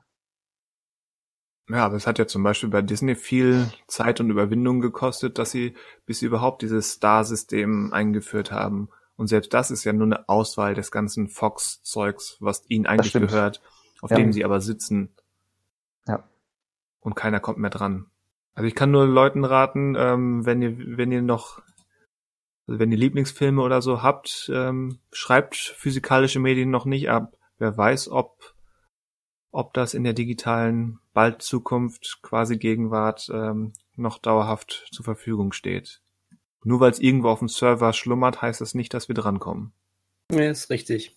Also gerade bei Disney ist er dafür bekannt, schon immer so ein bisschen Dinge zurückzuhalten und so weiter. Und ähm, ich weiß gar nicht, wie es, also der, der Fox, die älteren Fox-Filme, die es quasi schon gibt auf DVD und Blu-ray, wenn die mal dann quasi der Rest, der Bestand, der jetzt besteht, ausgekauft, also verkauft ist, dann glaube ich nicht, dass da Disney erstmal was nachpressen lassen wird oder sowas, sondern dann läuft es halt aus. Also. Wobei. Ich weiß nicht, aber.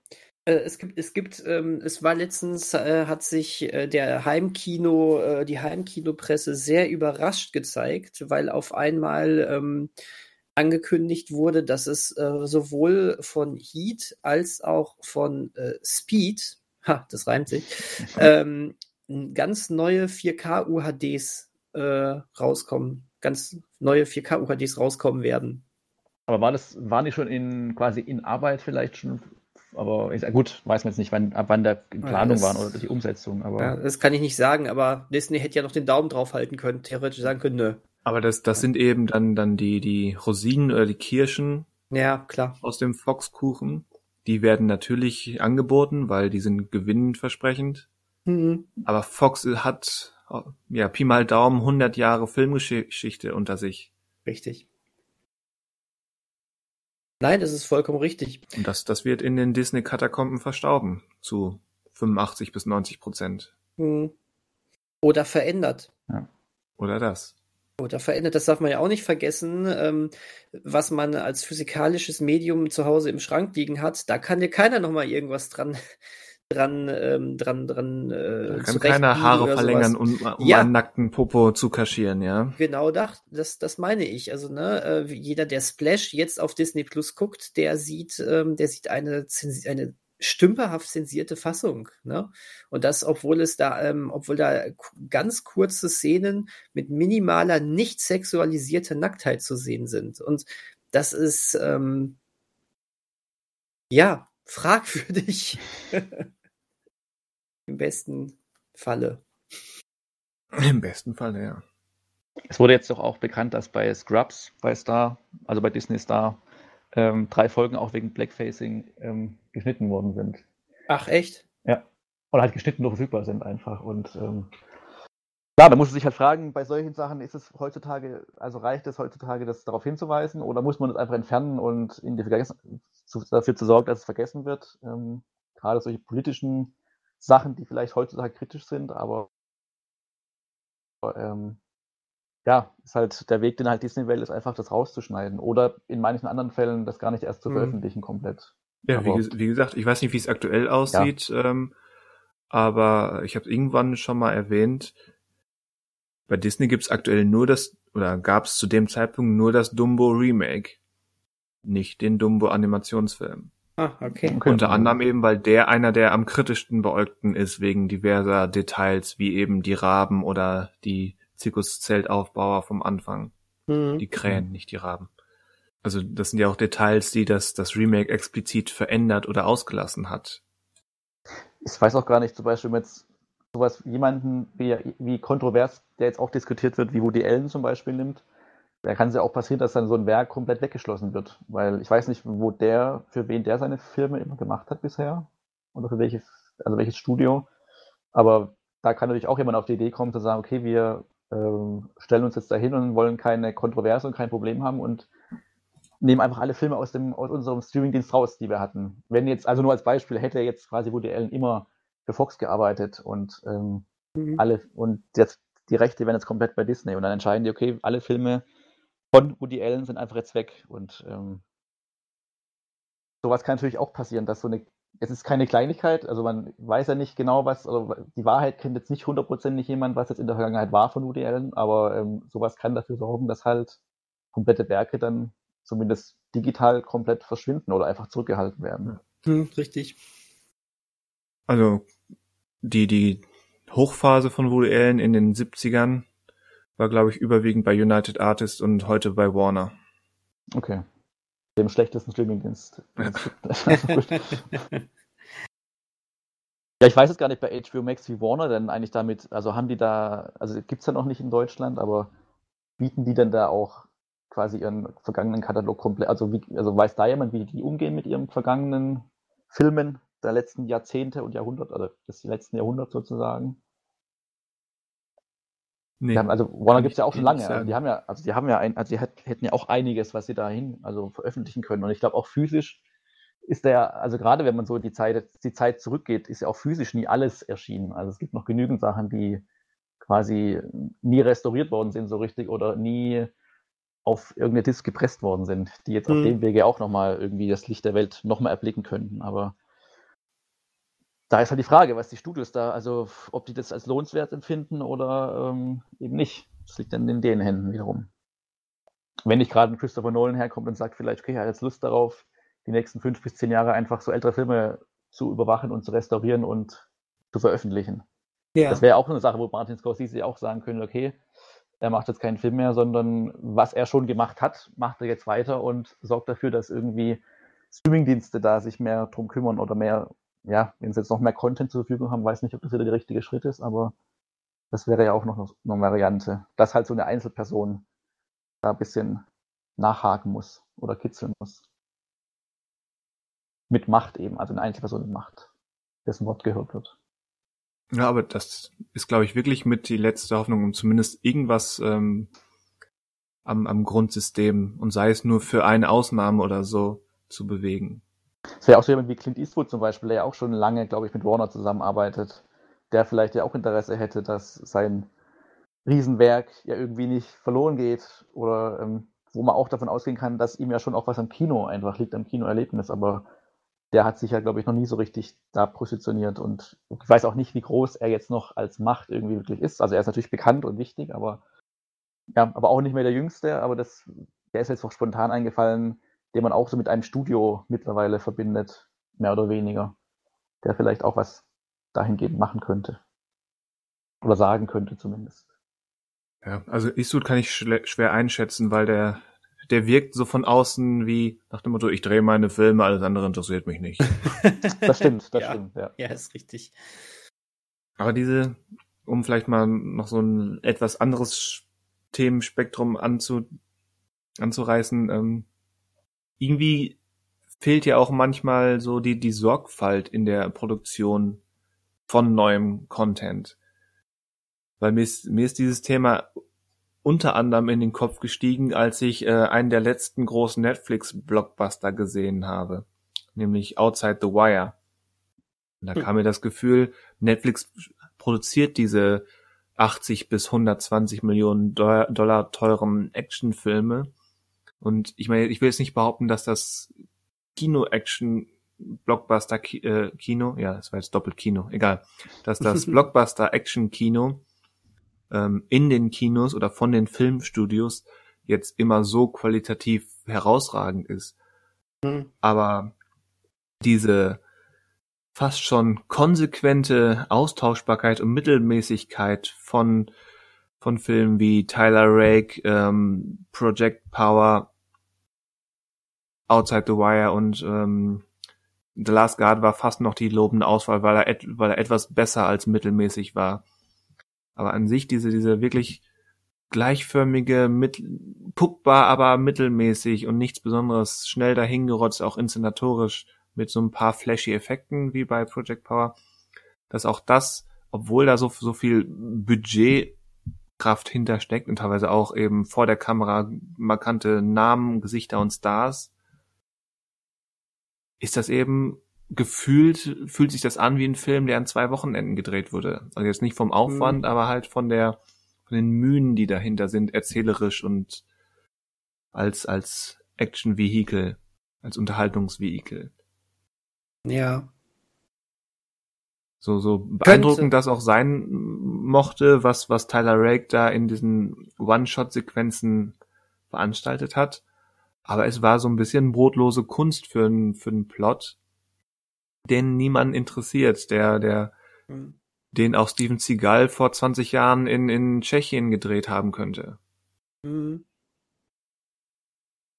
Kön könnte, könnte hier vielleicht auch einfach sein, ähm, wir, wir geben unseren, ähm, unseren äh, Zuschauern ein, einfach jetzt mal einen ganzen Haufen so halb, ähm, halbgarer möchte gern Blockbuster, ähm, die sie einfach nur so die so, so Fastfood-mäßig nur so ganz kurz satt machen, weil wenn sie nicht zu satt werden, dann klicken sie auch noch aufs nächste. Irgendwie ja schon. Also, obwohl ich mich jetzt darüber beschwere, habe ich die leider alle gesehen. Na, damit, damit hast du mehr gemacht als ich. Also ich äh, kenne die gerade gar nicht. Wobei, man muss jetzt dazu sagen, du hast sie auch. Die Frage wäre, hättest du sie auch gesehen, wenn das letzte Jahr ein in Anführungsstrichen normales Kinojahr gewesen wäre? Also hättest du trotzdem noch die Lust und die Kapazitäten gehabt? dann das, da das ist eine sehr gute und berechtigte Frage. Ähm, ist ja. natürlich, kann ich natürlich nur spekulieren, aber ich würde ja. fast sagen, dass ich mir dann mindestens so einen Project Power gespart hätte. Mhm. Das ist sehr gut möglich, ja. Ja, okay. Hm.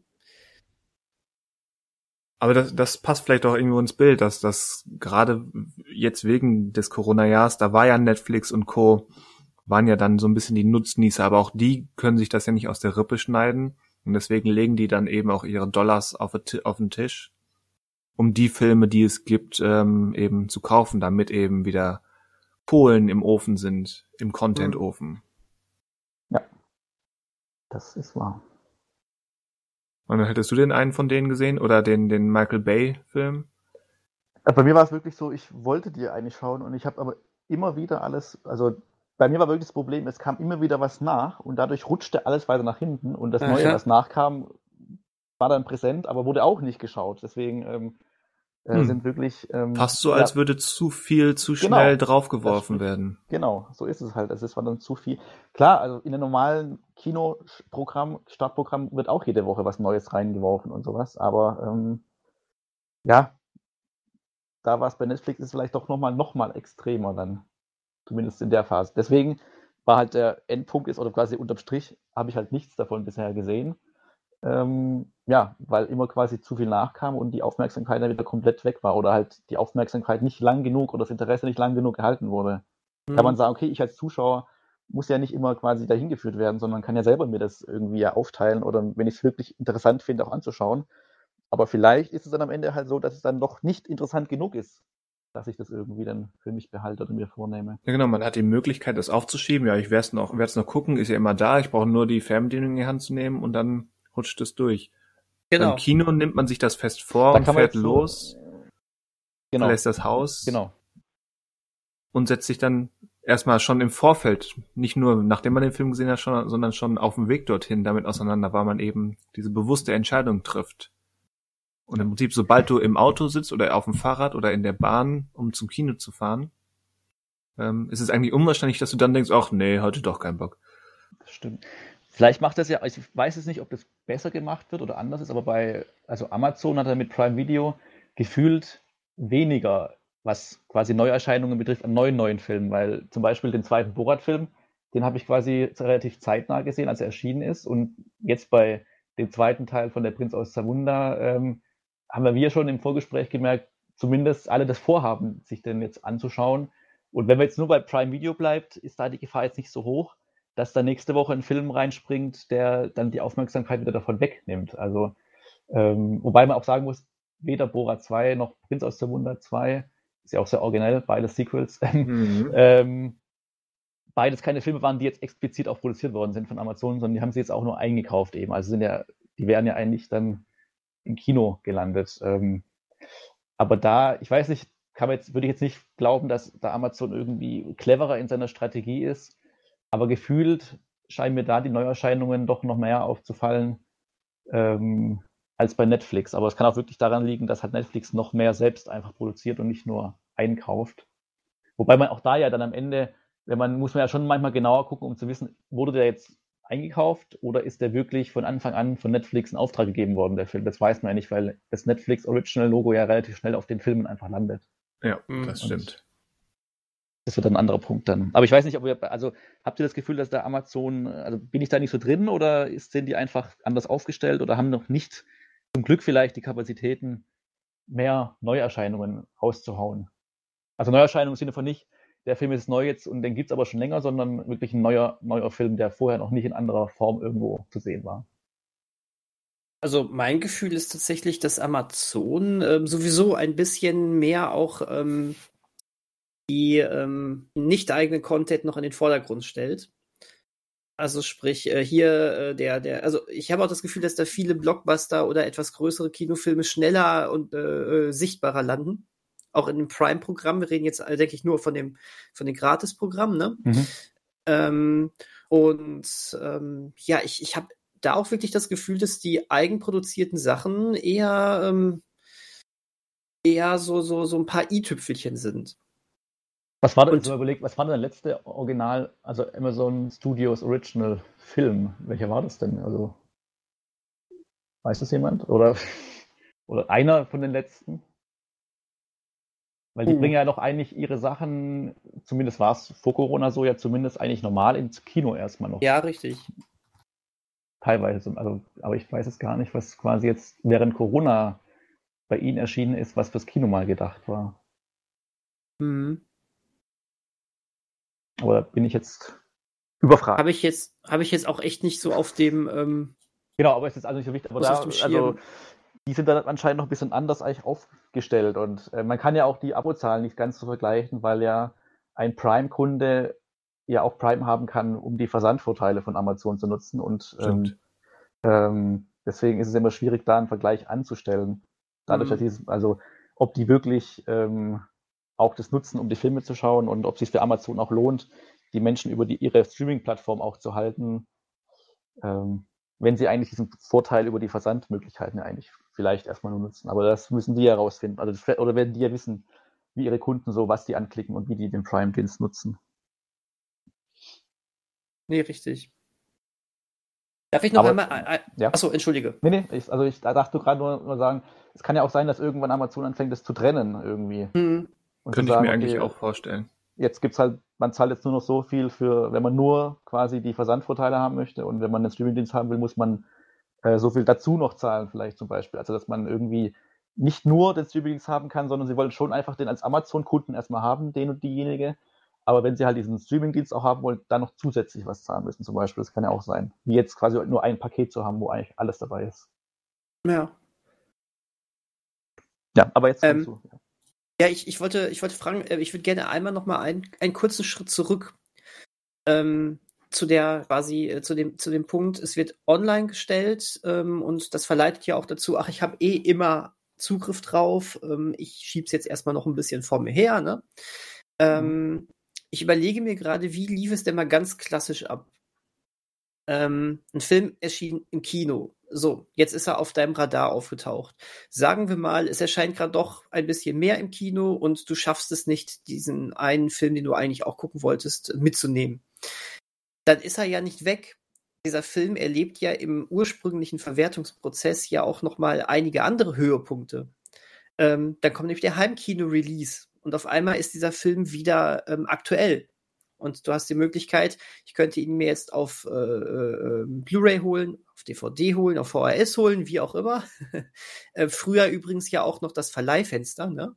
Mhm. Ähm, da kam der Film erst in die Videothek und ähm, wenn du ihn kaufen wolltest, dann war dieser Film ein paar Wochen oder manchmal auch erst Monate später ja sogar dann auch nochmal quasi aktuell, weil er jetzt endlich auch zu kaufen war.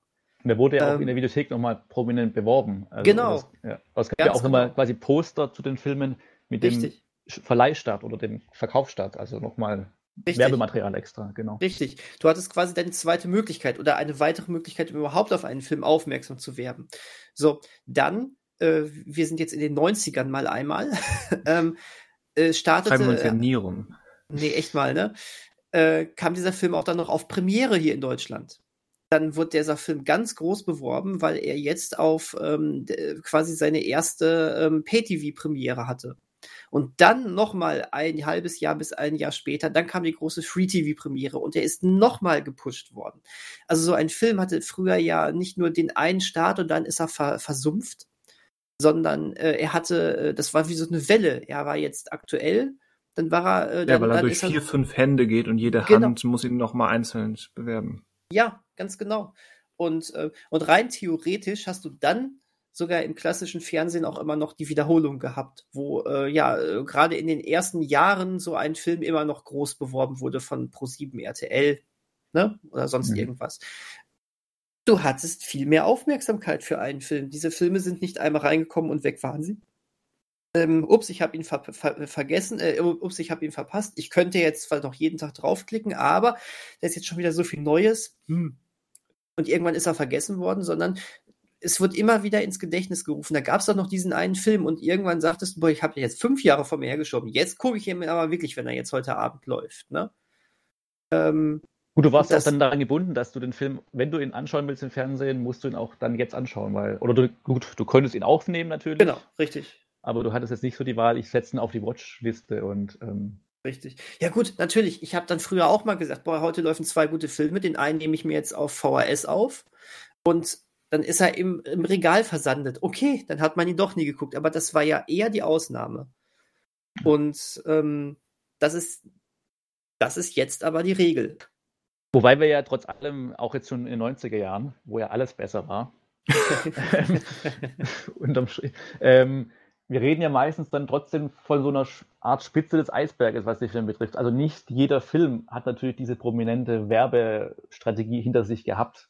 Also das sind ja auch dann komplett welche durch den Radar gerutscht oder kleine Filme oder äh, wir reden ja wirklich nur von den großen Kinofilmen, die ja das mitnehmen. Also Filme, die jetzt nur, wenn wir jetzt wieder bei Festivalfilmen sind, die ein ganz anderes Publikum ansprechen, die kriegen ja dann gar nicht diese Plattform, die brauchen vielleicht diese Plattform gar nicht, aber die kriegen sie auch gar nicht. Mhm. Aber wir reden ja jetzt schon so von den, also wahrscheinlich den meisten amerikanischen Blockbuster, die halt da mehr so durchgeschleust werden. Aber so mancher anderer Film ist ja auch damals schon durchs Raster gerutscht vielleicht. Und ähm, da kann man sich auch fragen, würde man das heute ja mit den Streamingdiensten anders gestalten? Also würde man auch solche Filme dann, könnte man die nicht prominenter präsentieren, weil sie was anderes bieten als früher? Ähm, da könnte man ja auch kritisch mit dem umgehen, wie es bisher also gelaufen ist, einfach, was so die großen Filme betrifft, die eben groß mhm. beworben, beworben werden konnten. So könnte man auch rangehen oder mal denken. Das ist durchaus richtig. Ich meine, ähnlich, ähnlich wie im Kino gibt's, gibt's aber auch bei den kleinen Filmen, den Festivalfilmen gab's schon damals eben dann auch die Nischenanbieter. Vielleicht jetzt nicht die Fernsehsender, aber eben die, die, ja, kuratierten ähm, Videotheken und Co., mhm. die dann eben Festivalfilme, wenn sie denn verfügbar waren, angeboten haben. Mhm. Aber ich, ich mach mal eine ne, ne gewagte These. Ich finde, heutzutage im digitalen Zeitalter haben die Rechteinhaber auch eine Verpflichtung, weil sie diese Möglichkeiten haben, mehr also ihren Content, wenn wir dieses Wort mal aufgreifen, besser anzubieten. Sie haben die Möglichkeiten, 120 Jahre Filmgeschichte stehen ihnen zur Verfügung. Das kann alles digitalisiert werden. Damit Mhm. können sie umgehen. Also sie nutzen quasi höchstens 30, 40 Jahre davon. Das stimmt. Und vor allen Dingen, sie können ein viel größeres Publikum erreichen durch die digitale Vertriebswege. Also da können sie auf einmal die ganze Welt, jetzt mal ganz grob gesagt, ähm, damit. Ich meine, das, das, das klingt jetzt wie ein Widerspruch, weil wir einerseits sagen, es ist zu viel und andererseits sagen, aber die sollen 120 Jahre Filmgeschichte aufgreifen. Aber wenn, wenn, wenn so ein, die müssen, die müssen ja jetzt nicht, keine Ahnung, ähm, Dreyers Passion der Jungfrau von Orléans als großen Blockbuster anbieten. Mhm. aber ihn überhaupt anbieten und nicht, dass wir nicht darauf hoffen müssen, irgendwann vielleicht mal einen deutschen Criterion Channel zu bekommen oder darauf spekulieren, dass Arte ihn für drei Wochen in der Mediathek hat. Mhm. Das wäre doch mal wünschenswert. Zumindest bei Filmen, wo die rechtliche Sache klar ist, wer den gerade hat, dauerhaft und nicht mieten muss oder so. Mhm. Ja, ich, ich, ich kenne noch so am Anfang der 2000er ähm, hatte ich so da da gab's noch so ein zwei von diesen ähm, ich sag's mal fast Nobt Arthouse Videotheken oder DVD Theken, die nie so hießen, aber sich so anfühlten. Ja. Ähm, die meisten, soweit ich weiß, sind mittlerweile ausgestorben oder halt so gut wie ausgestorben. Und insbesondere in Deutschland gibt's keine Alternative. Ich würde sofort den Criterion Channel ab abonnieren. Sofort. Ist aber nicht möglich. Aber das, also bei Criterion ist ja auch interessant, dass die überhaupt diesen Schritt gegangen sind, weil die ja quasi bekannt, also die im Grunde ja bekannt dafür waren oder sind, dass sie ja ihre Veröffentlichungen vor allen Dingen lange Zeit nur in Amerika eben relativ viel Arbeit reinstecken, einfach in die Filme auch und daher auch eine Käuferschicht einfach ansprechen. Und dann zu sagen, okay, wir gehen jetzt aber ins Digitale über und bieten, ich weiß nicht, ob man da auch die, das Bonusmaterial der Filme findet auf ihrem Streamingdienst oder nur die Filme, aber So genau weiß Das- ich das auch nicht. ja, aber es ist ja auch eine Entscheidung zu sagen, okay, wir ähm, stellen das quasi zumindest auch weiterhin, jetzt in dem Fall für die, bei diesem Channel fürs amerikanische Publikum jetzt auch digital zur Verfügung. Ähm, ist ja auch eine Entscheidung, wo man sagt, okay, ähm, wollen wir jetzt dadurch mehr erreichen oder die Absatzzahlen der DVD- und Blu-ray-Verkäufe reichen uns nicht mehr oder sind nicht mehr gut. Ähm, ist ja auch so eine Entscheidung. Jetzt, wie gesagt, wenn das Bonusmaterial jetzt nicht mehr drin hat, dann wäre ja auch ein Verlust dann darin wieder ähm, weil es meistens ja auch relativ ausführlich ist und oder ähm, auch ein Booklet dabei ist, was irgendwie noch was bringt. Aber Eben, Ja, also äh, ich glaube, dass genau das ist, glaube ich, relativ klar formuliert, dass es ähm, eben immer noch einen Unterschied gibt zwischen so einer richtigen Criterion-Edition, Okay. also als physikalisches Medium und dem Film und vielleicht einem den in, den Bonussachen, die dabei sind, Mhm. digital. Aber es ist eben ein, ein Gehen mit der Zeit, das Mhm. beides anzubieten. Andererseits war der Channel vor zwei, drei Jahren stand kurz vor der Pleite. oh, okay. Oh. Und was gab Ich es weiß, dann eine? Ich also äh, müsste das jetzt recherchieren, was ich Okay. jetzt live nicht, so- nicht so ganz hinkriege. Also irgendjemand ist dann noch hinzugekommen und hat mit Geld ausgeholfen. Okay. In welcher Form ähm, möchte ich mich jetzt nicht zu sehr aus dem Fenster lehnen. wahrscheinlich in Form von Geld. Ja, aber halt, äh, wa, wa, Ja, ja. was für eine Art von Einflussnahme oder Ja. Veränderung des Grundprinzips Martin Scorsese hat da ein bisschen was. möglich. Äh, ich meine auch äh, mal wachsen irgendwo aufgeschnappt zu haben, vielleicht war es auch ein, ein der es einfach nur nutzt, aber irgendwo ähm, die Beschreibung aufgefasst, dass der Criterion Channel quasi ähm, Werbung für die eigentlichen Blu-rays ist. Mhm. Und das erschließt sich mir sogar. Das ist natürlich Weil- keine schlechte Idee. Weil die sind nun mal, weil sie eben so qualitativ hochwertig sind, weil die meisten Veröffentlichungen eben auch, bevor sie überhaupt da auf Scheibe gepresst werden, erstmal nochmal ähm, aufgehübscht werden, restauriert werden, mit neuem Bonusmaterial ähm, versehen werden. Dafür wird Geld und Zeit in die Hand genommen. Entsprechend sind die Dinger ja ähm, überdurchschnittlich teuer. Mhm. Selbst bei diesen 50% Off-Sales, die es wohl in den USA zwei, dreimal im Jahr gibt. Und dann erschließt es äh, sich mir durchaus ähm, zu sagen, hier könnt ihr die Filme schon mal gucken, um zu, um zu testen, ob dieser 60, 70, 80, 90 Jahre alte Film was für euch ist, für Mhm. den ihr dann 25 Dollar in die Hand nehmt. Mhm. Mhm. Das ist aber eine schöne Herangehensweise eigentlich, ne? Ja. Finde ich. Wobei man ja interessanterweise auch jetzt da eine, äh, wieder Netflix, zu Netflix zurückkommt, die ja dann so eine Eigenproduktion wie Marriage Story oder Irishman nehmen und die über Criterion dann auf DVD und Blu-ray veröffentlichen, weltweit. Den, den Weg hatte man jetzt ja auch schon.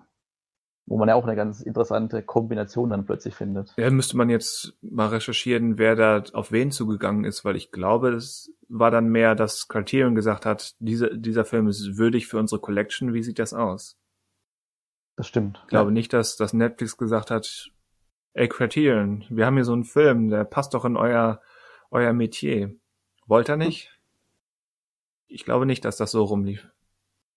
Ja, wahrscheinlich. Aber nicht, ist nur stimmt. Vermutung. Ja, aber ist wahrscheinlich, dass eher der Impuls von Criterion kam, als von Netflix, das zu machen. Aber auch Criterion kann, kann natürlich nicht alles abdecken, was die Filmwelt angeliefert hat. Da ist es eben wirklich an den, an entweder so Riesenkonglomeraten wie, wie Amazon oder eben an, an Studios wie, wie Warner mit HBO Max da wirklich den, den Vault zu öffnen. Aber ich habe hier gerade eine Liste mit was ist auf HBO Max und da ähm, ich scroll seit einer Viertelstunde gefühlt.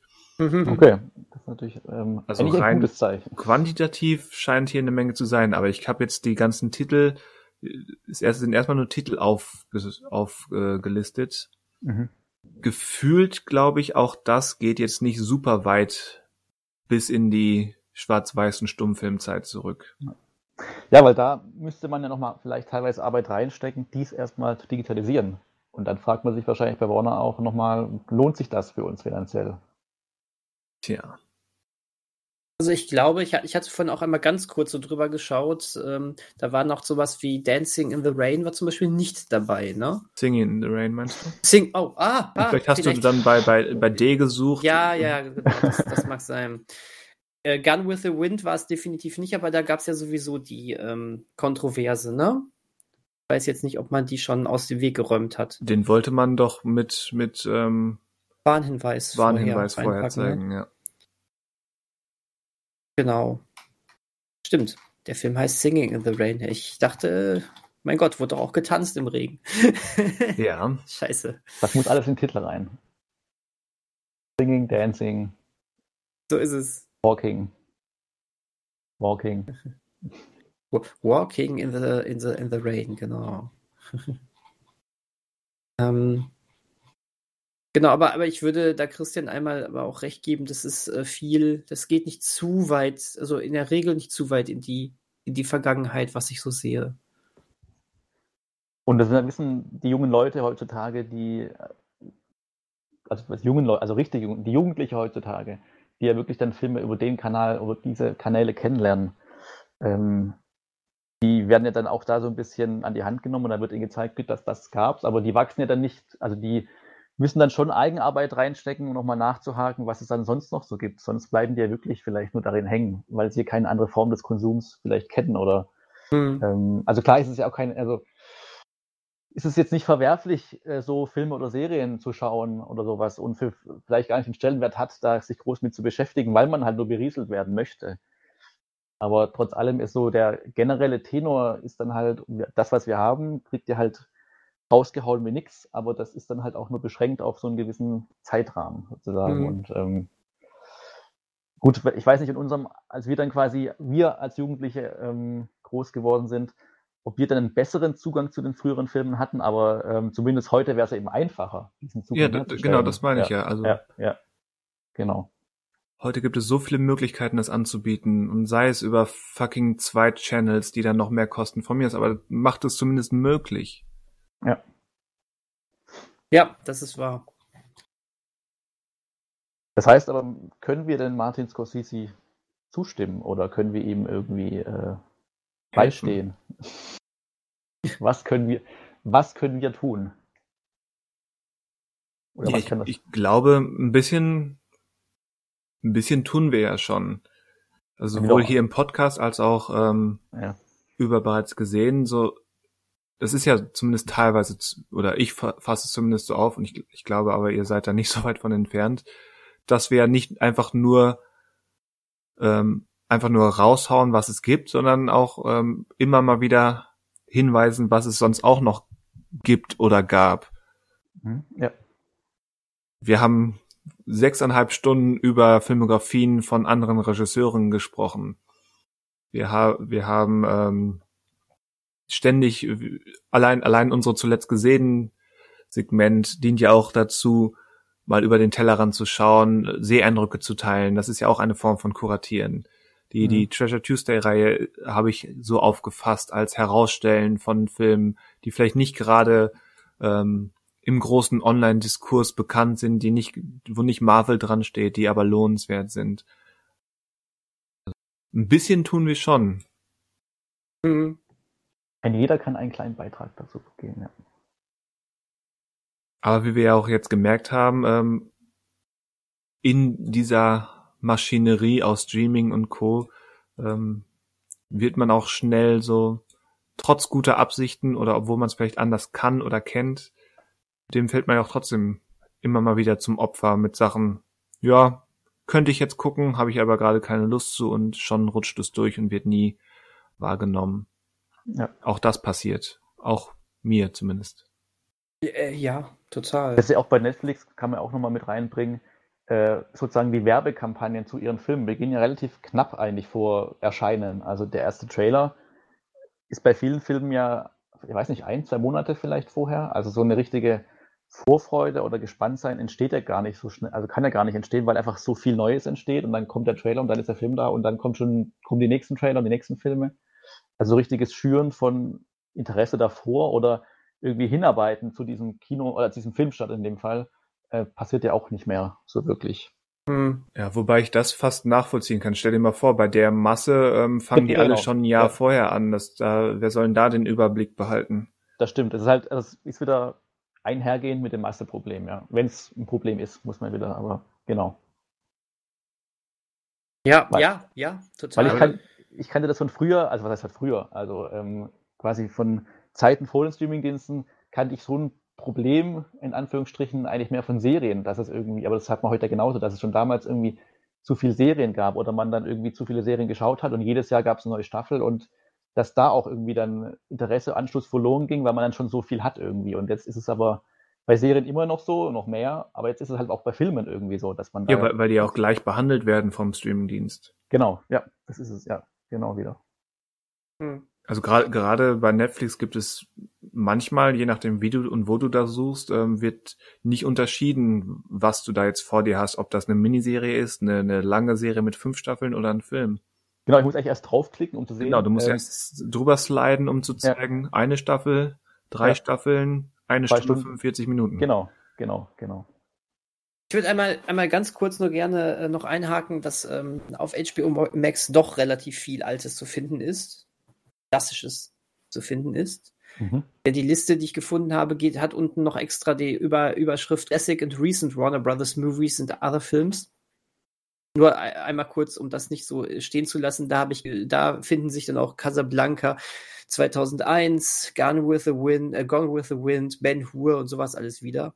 Ja. Nur, nur, nur, ja, ich bin nur, auf derselben Seite, glaube ich. Äh, nur dazu und ein bisschen weiter ist sogar Criterion Collection Movies.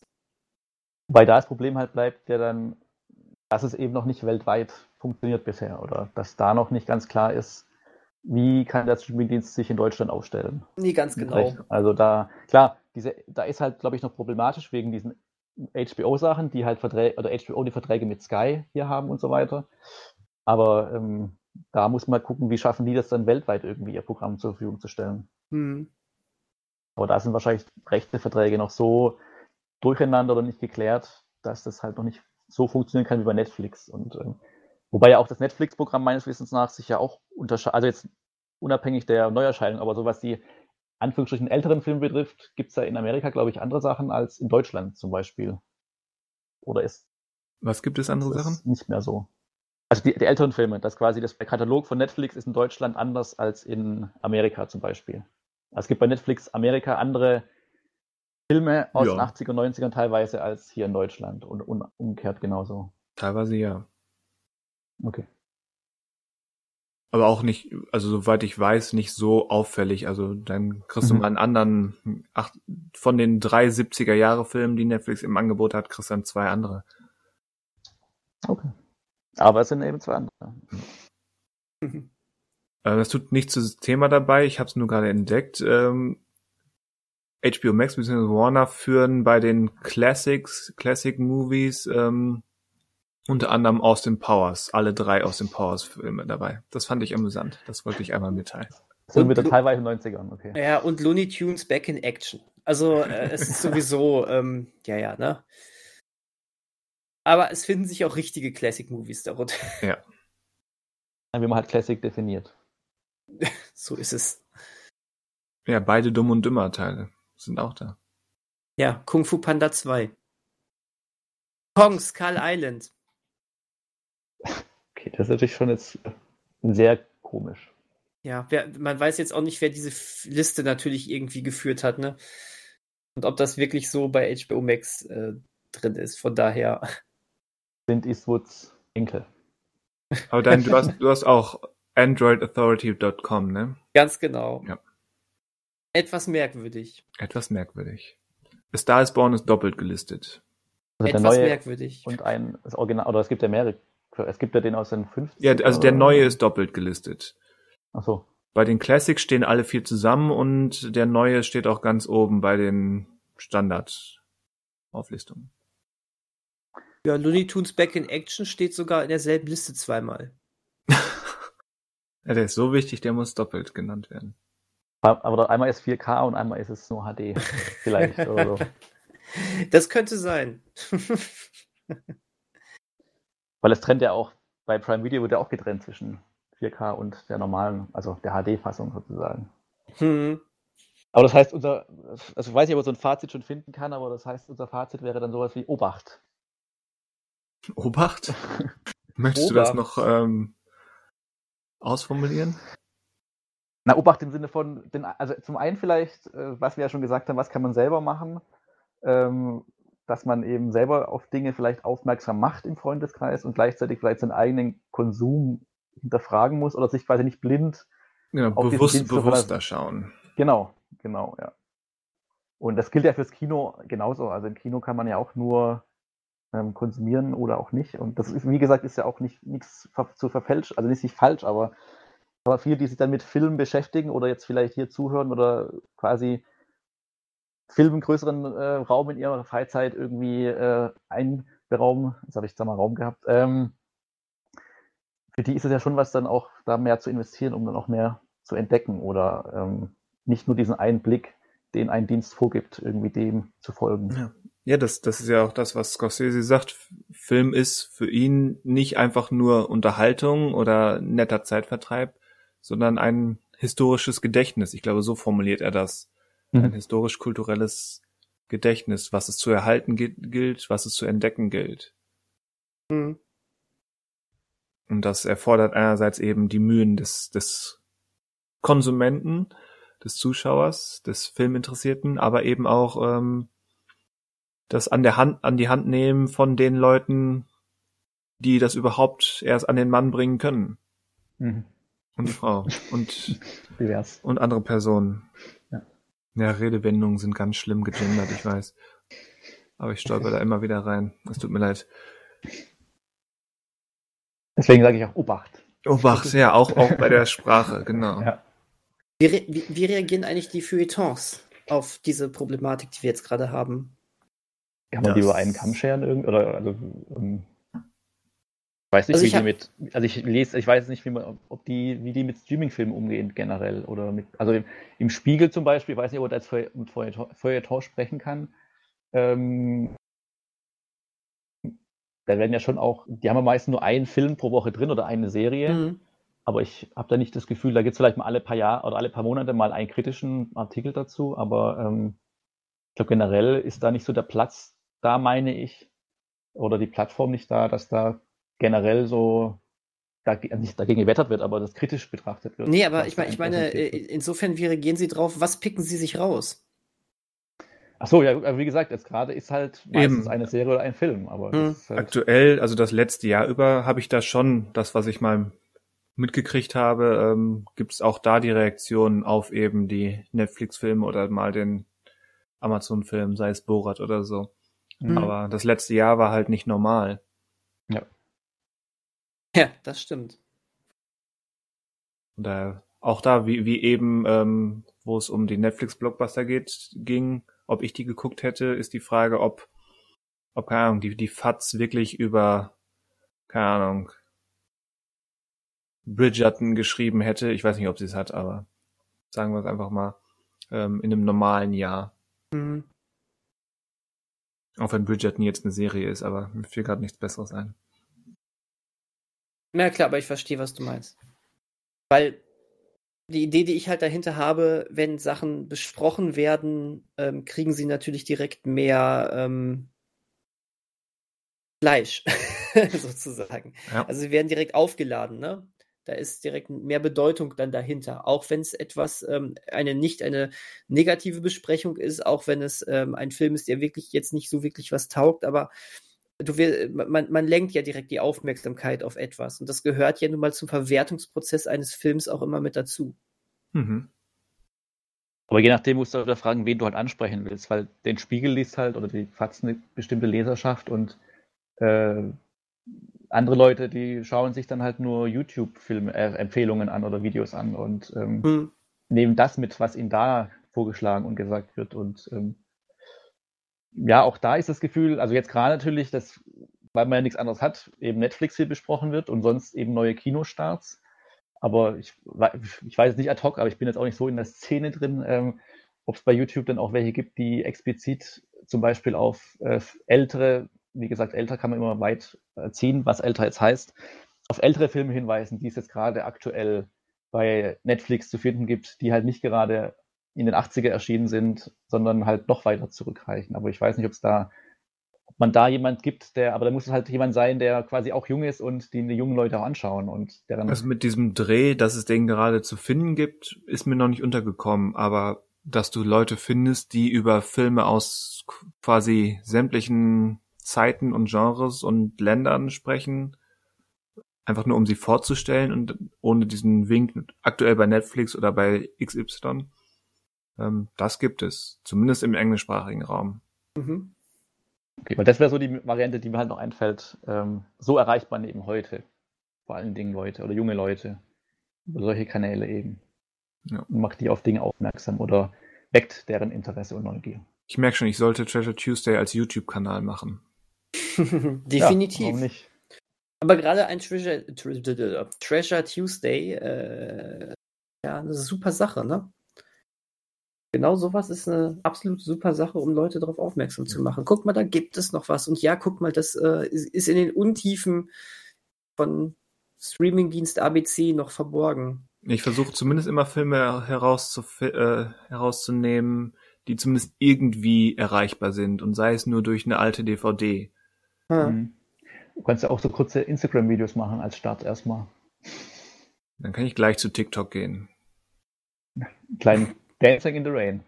Ja, und, und äh, jetzt sind wir wieder am Anfang und si- sing, sing spreche Lieder in deutscher Übersetzung. War das der Anfang oder Äh, War das Ende? Ich, ich, auch gerade am Ich bin mir gerade nicht sicher. Ich bin wieder durch unsere Zeitreise komplett konfus. Eventuell macht äh, dieser Spruch von dir erst, erst nachher Sinn. Aber ich glaube, ist es war okay. unser Anfang, weil, weil es doch die Reaktion, war das nicht die Reaktion auf Manuels ähm, Provokation, dass er doch wieder übers Wetter gesprochen hat? Ich glaube nicht. Ich glaube, es war wirklich im Ab im Ja, ich glaube, ich glaube auch, es ging darum, dass wir Geld brauchen. Das ist doch mal was Gutes dann- für Netflix, eigentlich für einen Marvel-Film, dass sie quasi während des Films schon ihre After-Credit-Szenen spillern und sich nicht sicher sind, ob die Zuschauer das schon wissen. Team-Move sozusagen. Das wäre Verrückt. mal innovativ. Das wäre mal innovativ, Disney Marvel. Sowas. Ein Gag, mal ein Gag raushauen. Tja, also mehr Selbstverantwortung beim Filmkonsum. So ist es. Weil den großen finde Beim, beim generellen Konsum einfach von Dingen. kann man auf lange Sicht nicht trauen. Nein. Nee. Wir wissen alle nicht, wie sich alles entwickelt, wie sich das Kino entwickelt, wie sich die Streamingdienste entwickeln oder die Verteilung, aber Eigenverantwortung wird wohl immer ein bisschen dazugehören. Und ich meine, ich habe es schon einmal gesagt, ich sag's nochmal, lass vernachlässigt mir nicht physikalische Medien.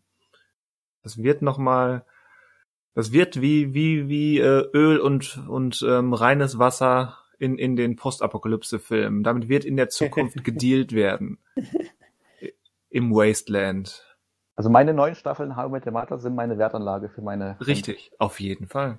Ja. ich glaube auch. Ich glaube, irgendwann implodiert das mit den ganzen äh, Streaming-Diensten. Und dann geht es auch weiter damit, aber gesünder. Wobei ich auch, muss auch sagen, bei solchen Vorhersagen vorsichtig bin, weil ich auch damals meinte, mit dem ersten Avengers-Kinofilm implodiert das Marvel Cinematic Universe und jetzt sind wir hier. Ja, jetzt sind wir hier. Ups. Deswegen halte ich mich da jetzt mal zurück. Also Ja, ja, Vorhersagen. Ja, Ja, das ist nicht Das- so ganz eingetreten, das stimmt. Das Marvel Cinematic Universe hätte man auch nicht vorhersagen können. Da hätte dir jeder einen Vogel gezeigt, wenn du das äh, vorhergesagt hättest so. Ja, aber- Also ob das jetzt gut so ist, wie es ist, ist eine andere Frage, aber das besprechen wir in einem anderen Podcast. Irgendwann mal. Wobei wir haben schon lange nicht mehr über WandaVision gesprochen, aber auch das passt heute nicht rein. Nee, Doch, ich könnte das sogar drehen. Ja, dann bin ich jetzt mal Das, ich, also ich möchte jetzt natürlich nicht spoilen, aber ich sag mal, dass Daniel weiß es schon, weil wir privat darüber gesprochen haben. Die Idee des permanenten ähm, neuen Kontextschaffens hat, also anders, ich äh, anders, andersrum. WandaVision hatte ein sehr, sehr gutes Ende, welches dann quasi eine Minute später wieder zumindest theoretisch ruiniert wurde, weil ja immer die Möglichkeit bestehen muss, ähm, mehr Content aus einer IP zu quetschen. Mhm. Ich möchte jetzt nochmal genauer nachfragen, an welcher Szene ihr das genau festmacht, aber das würde dann ja spoilern. ja sogar extrem. Das Ah, können ich wir habe jetzt hier nicht also machen. ich hab schon, also ich habe schon gesehen, auch die, also ich habe schon die letzte Folge auch gesehen, aber ähm, das müssen wir dann quasi offscreen machen. So off ist the es. record. So ist es. Ja. Und äh, jemand, der ähm, neugierig ist, kann uns ja fragen. genau. Richtig. Auf bereitsgesehen.de im Forum. Sehr elegant, Daniel. Ja, ja, ja. Ich weiß, Mit falls Account. jemand, ja, falls noch jemand da ist, der uns noch nicht kennt, ne? Und ein guter erster Eindruck ist immer, wenn man nicht irgendein Bild als äh, Avatar nimmt von sich selbst. Also ein echtes Bild von sich selbst. Weil die Leute landen meistens im Casino am Ende. Ja, da ist was. Und irgendwie eine Zahl, Movie, Movie Freak 327 oder sowas, ne? Ja. Ja, ja. Jetzt plaudert ihr aber, au- plaudert ihr aber aus dem Nähkästchen. Ja, klar. Sind wir nicht auf der Record? Oh, Noch ups. Ups. ähm, Ups, you did it again. finale Worte zu diesem Thema? Oder Ich dachte, das die hätten wir schon? gerade Ha, hatten Ja, wir die, eigentlich die schon, ne? Selbstverantwortung und Ja. Hast recht. Streamingdienste sind nicht euer Freund, wenn es da, dabei geht, ähm, Filmliebe aufrechtzuerhalten. Ja. Ja. Stimmt. Sie sind aktuell ein notwendiges Übel. Dann ähm, möchte ich einmal zu einem anderen notwendigen, notwendigen Übel kommen. Oh, oh, Ähm, neue Aufgaben stehen an. richtig. Und ähm, im dritten Monat des Jahres 2021 sind wir jetzt zu dritt zum ersten Mal, während wir unsere Aufgaben verteilen. Und ähm, da sollten wir noch einmal ganz kurz sagen, wie machen wir es jetzt? Ja, wie machen wir es? Machen wir, Machen wir im Kreis, jeder, irgendeiner, also Christian kriegt eine Aufgabe von mir, Manuel von ihm und irgendwie Also ich- so, oder? Ich hatte Oder jetzt so gedacht, dass wie jeder gibt bei, also jeder gibt die gleiche sozusagen. Also ja, so würde okay. ich, Euch beiden so hätte ich es auch aufgefasst. Ja, okay. so hatte ich es auch verstanden. Ja. Ja, so, so, das war, so hatte ich es jetzt auch noch im Hinterkopf, aber ich wollte, ich wollte noch mal fragen. Okay, Ja, dann machen wir das. dann mach mal. Dann mach doch mal den Anfang. Was möchtest du uns aufschwatzen, aufzwingen? Ähm, eine Serie, Natürlich. Gut. natürlich. Aber ähm, reicht Also ich will ihr- How Met Mother schauen. Ich will, ich gucke jetzt nichts anderes. So. ähm, aber Und, ist da, ja und auch, dann Avatar, bitte. ja. aber ist, ist ja auch kein Thema, wenn es nur so zwei, drei Folgen oder so sind. Aber nach unserem Sitcom-Gelabere wollte ich euch gerne zu Modern Family bringen. Oh Ah, okay. Habe ich auch schon mal geschaut, also deswegen kenne ich da auch schon was. Aber ich gucke da gerne noch mal für dich rein. Ja, da, ah, das ist das. Äh, Ist die denn jetzt aber, ähm, ich, also wir werden die ja nicht ganz schauen, weil ja, aber ist die jetzt nicht zu Ende gegangen oder geht zu Ende, die Serie? Ja, ist richtig. Ähm, die letzte Staffel ist noch nicht bei Netflix drin. Äh, die äh, ist bei Sky einmal gezeigt worden. Die wird irgendwann mal reinkommen, glaube ich. Aber ich glaube, mit den aktuell zehn Staffeln als 22 Folgen äh, ist, kommt man schon weiter, die bisher drin sind bei Netflix. Und würdest du irgendwie noch mitgeben mit, äh, es reicht, wenn ihr jetzt in die erste Staffel reinschaut oder Hat hast er du da noch schon. irgendwelche Wünsche? Nö, nö, nö, nö, nö. Guckt euch in Staffel 5 mal die 17. Folge an. Oh die, je. erst, die ersten fünf Minuten. Nein, Oder überhaupt sowas. nicht. Überhaupt Also da nicht. würde ich Äh, mich weigern, wenn man von mir verlangt, viereinhalb Staffeln zu überspringen. Richtig. Nein, nein, einfach mal, macht euch ein kleines, äh, klein, gebt euch einen kleinen Eindruck davon. So, ne? Ich, also ich habe schon mal reingeschaut, oder ich habe also ich hab schon mal geschaut und ähm, ja, ich gucke auf jeden Fall auch noch mal rein, einfach in die ersten Folgen. Das sind ja auch nur so 20-minütige. Ja, ja, das Dinger ist ähm, absolut, genau. Ja, genau, das wäre es Okay. eigentlich schon von mir, weil ich hatte ja schon häufiger mal davon geschwärmt. Ähm, auch als ich eben das Serienfinale gesehen habe, haben wir schon mal ein bisschen im Podcast drüber gequatscht und ähm, da gerade von Christian immer auch ein, äh, hab- ich habe das noch nie gesehen, kam. Ähm, und wie Ja. gesagt, das ist etwas, was nicht groß Zeit wegnimmt. Selbst wenn es dir nicht gefällt, hast du mal zwei, drei Folgen geguckt und legst, es dann ad acta. Aber einfach, dass man es mal Aber seine Vorfreude klang ja gerade eher gemäßigt. Den zumindest so. Das war kein Ausdruck der, Ausdruck der Vorfreude, sondern mehr Ja. der, oh je, man zwingt mir wieder eine Serie auf. Und so wie ich mich kenne, ähm, gucke ich mindestens eine ganze Staffel. Okay. Aber ist denn das Ende nur ganz kurz zufriedenstellend der Serie? Nur, also ohne jetzt, also ist es ein okayes Ende für die Serie? Wenn du sagst, du kennst das Serienfinale schon. Hm, ähm, hatte ich damals auch, glaube ich, schon gesagt. Ich war zufrieden. Es war Okay. kein, es war kein großes ähm, ähm, Finale, wo jetzt nochmal die ganz großen Geschütze aufgefahren worden sind, sondern es ist irgendwie, wie die ganze Serie war, sehr, ähm, sehr ruhig und sachlich zu Ende gegangen. Ähm, es ähm, endet auf einer Note, die Spin-offs erlauben würde, die sogar eine Fortsetzung erlauben würde, wenn man es denn möchte. Aber mehr als das auch nicht. Du hast nicht das Gefühl, dass da jetzt aber direkt irgendwas in diese Richtung eingeleitet wird. Es ist einfach Mhm. nur, es, es, es findet schon eine gute Zäsur. So. Mir hat's gefallen. Aber das hat, Mhm. die Serie ist aber auch nie, ist aber auch nie in irgendwelche Gefilde gekommen, wo du gesagt hast, jetzt hat sie komplett ihre, ihre Spur verloren. Also das war sowieso noch nie der Fall. Das war nicht wie bei, wie bei sowas wie, was ich sowieso nicht gut finde, Two and a Half Men, wo am Ende ähm, die, die tote Kuh immer noch wieder weiter gemolken wurde. Und ähm, nö, nö. Also ich war, ich war bis zum Ende eigentlich sehr zufrieden mit allem. Direkt also zehn Staffeln. Elf, bitte was? Elf, elf Staffeln sind es. Elf Staffeln. Elf, Okay, genau. also Bei Netflix stehen zehn zur Verfügung und Ah, okay. die elfte war die letzte, genau. Okay. Okay. Gut, dann macht mal weiter. Ja, ich kann von mir aus weitermachen. Ja, mach mal. Ähm, ich auch, äh, also ja, eine Serie mehr oder weniger. Also ich muss jetzt, das jetzt wirkt jetzt abschreckend, wenn ich sage, ich auch eine Serie. Aber Ähm, wirklich. Mein Gott. Ähm, aber es ist keine, also keine lange, also wirklich keine lange Serie. Ja, sind zwar, nur 15 Stunden, ja. ähm, es handelt sich um eine amerikanische gezeichnete Familie in gelben Farben.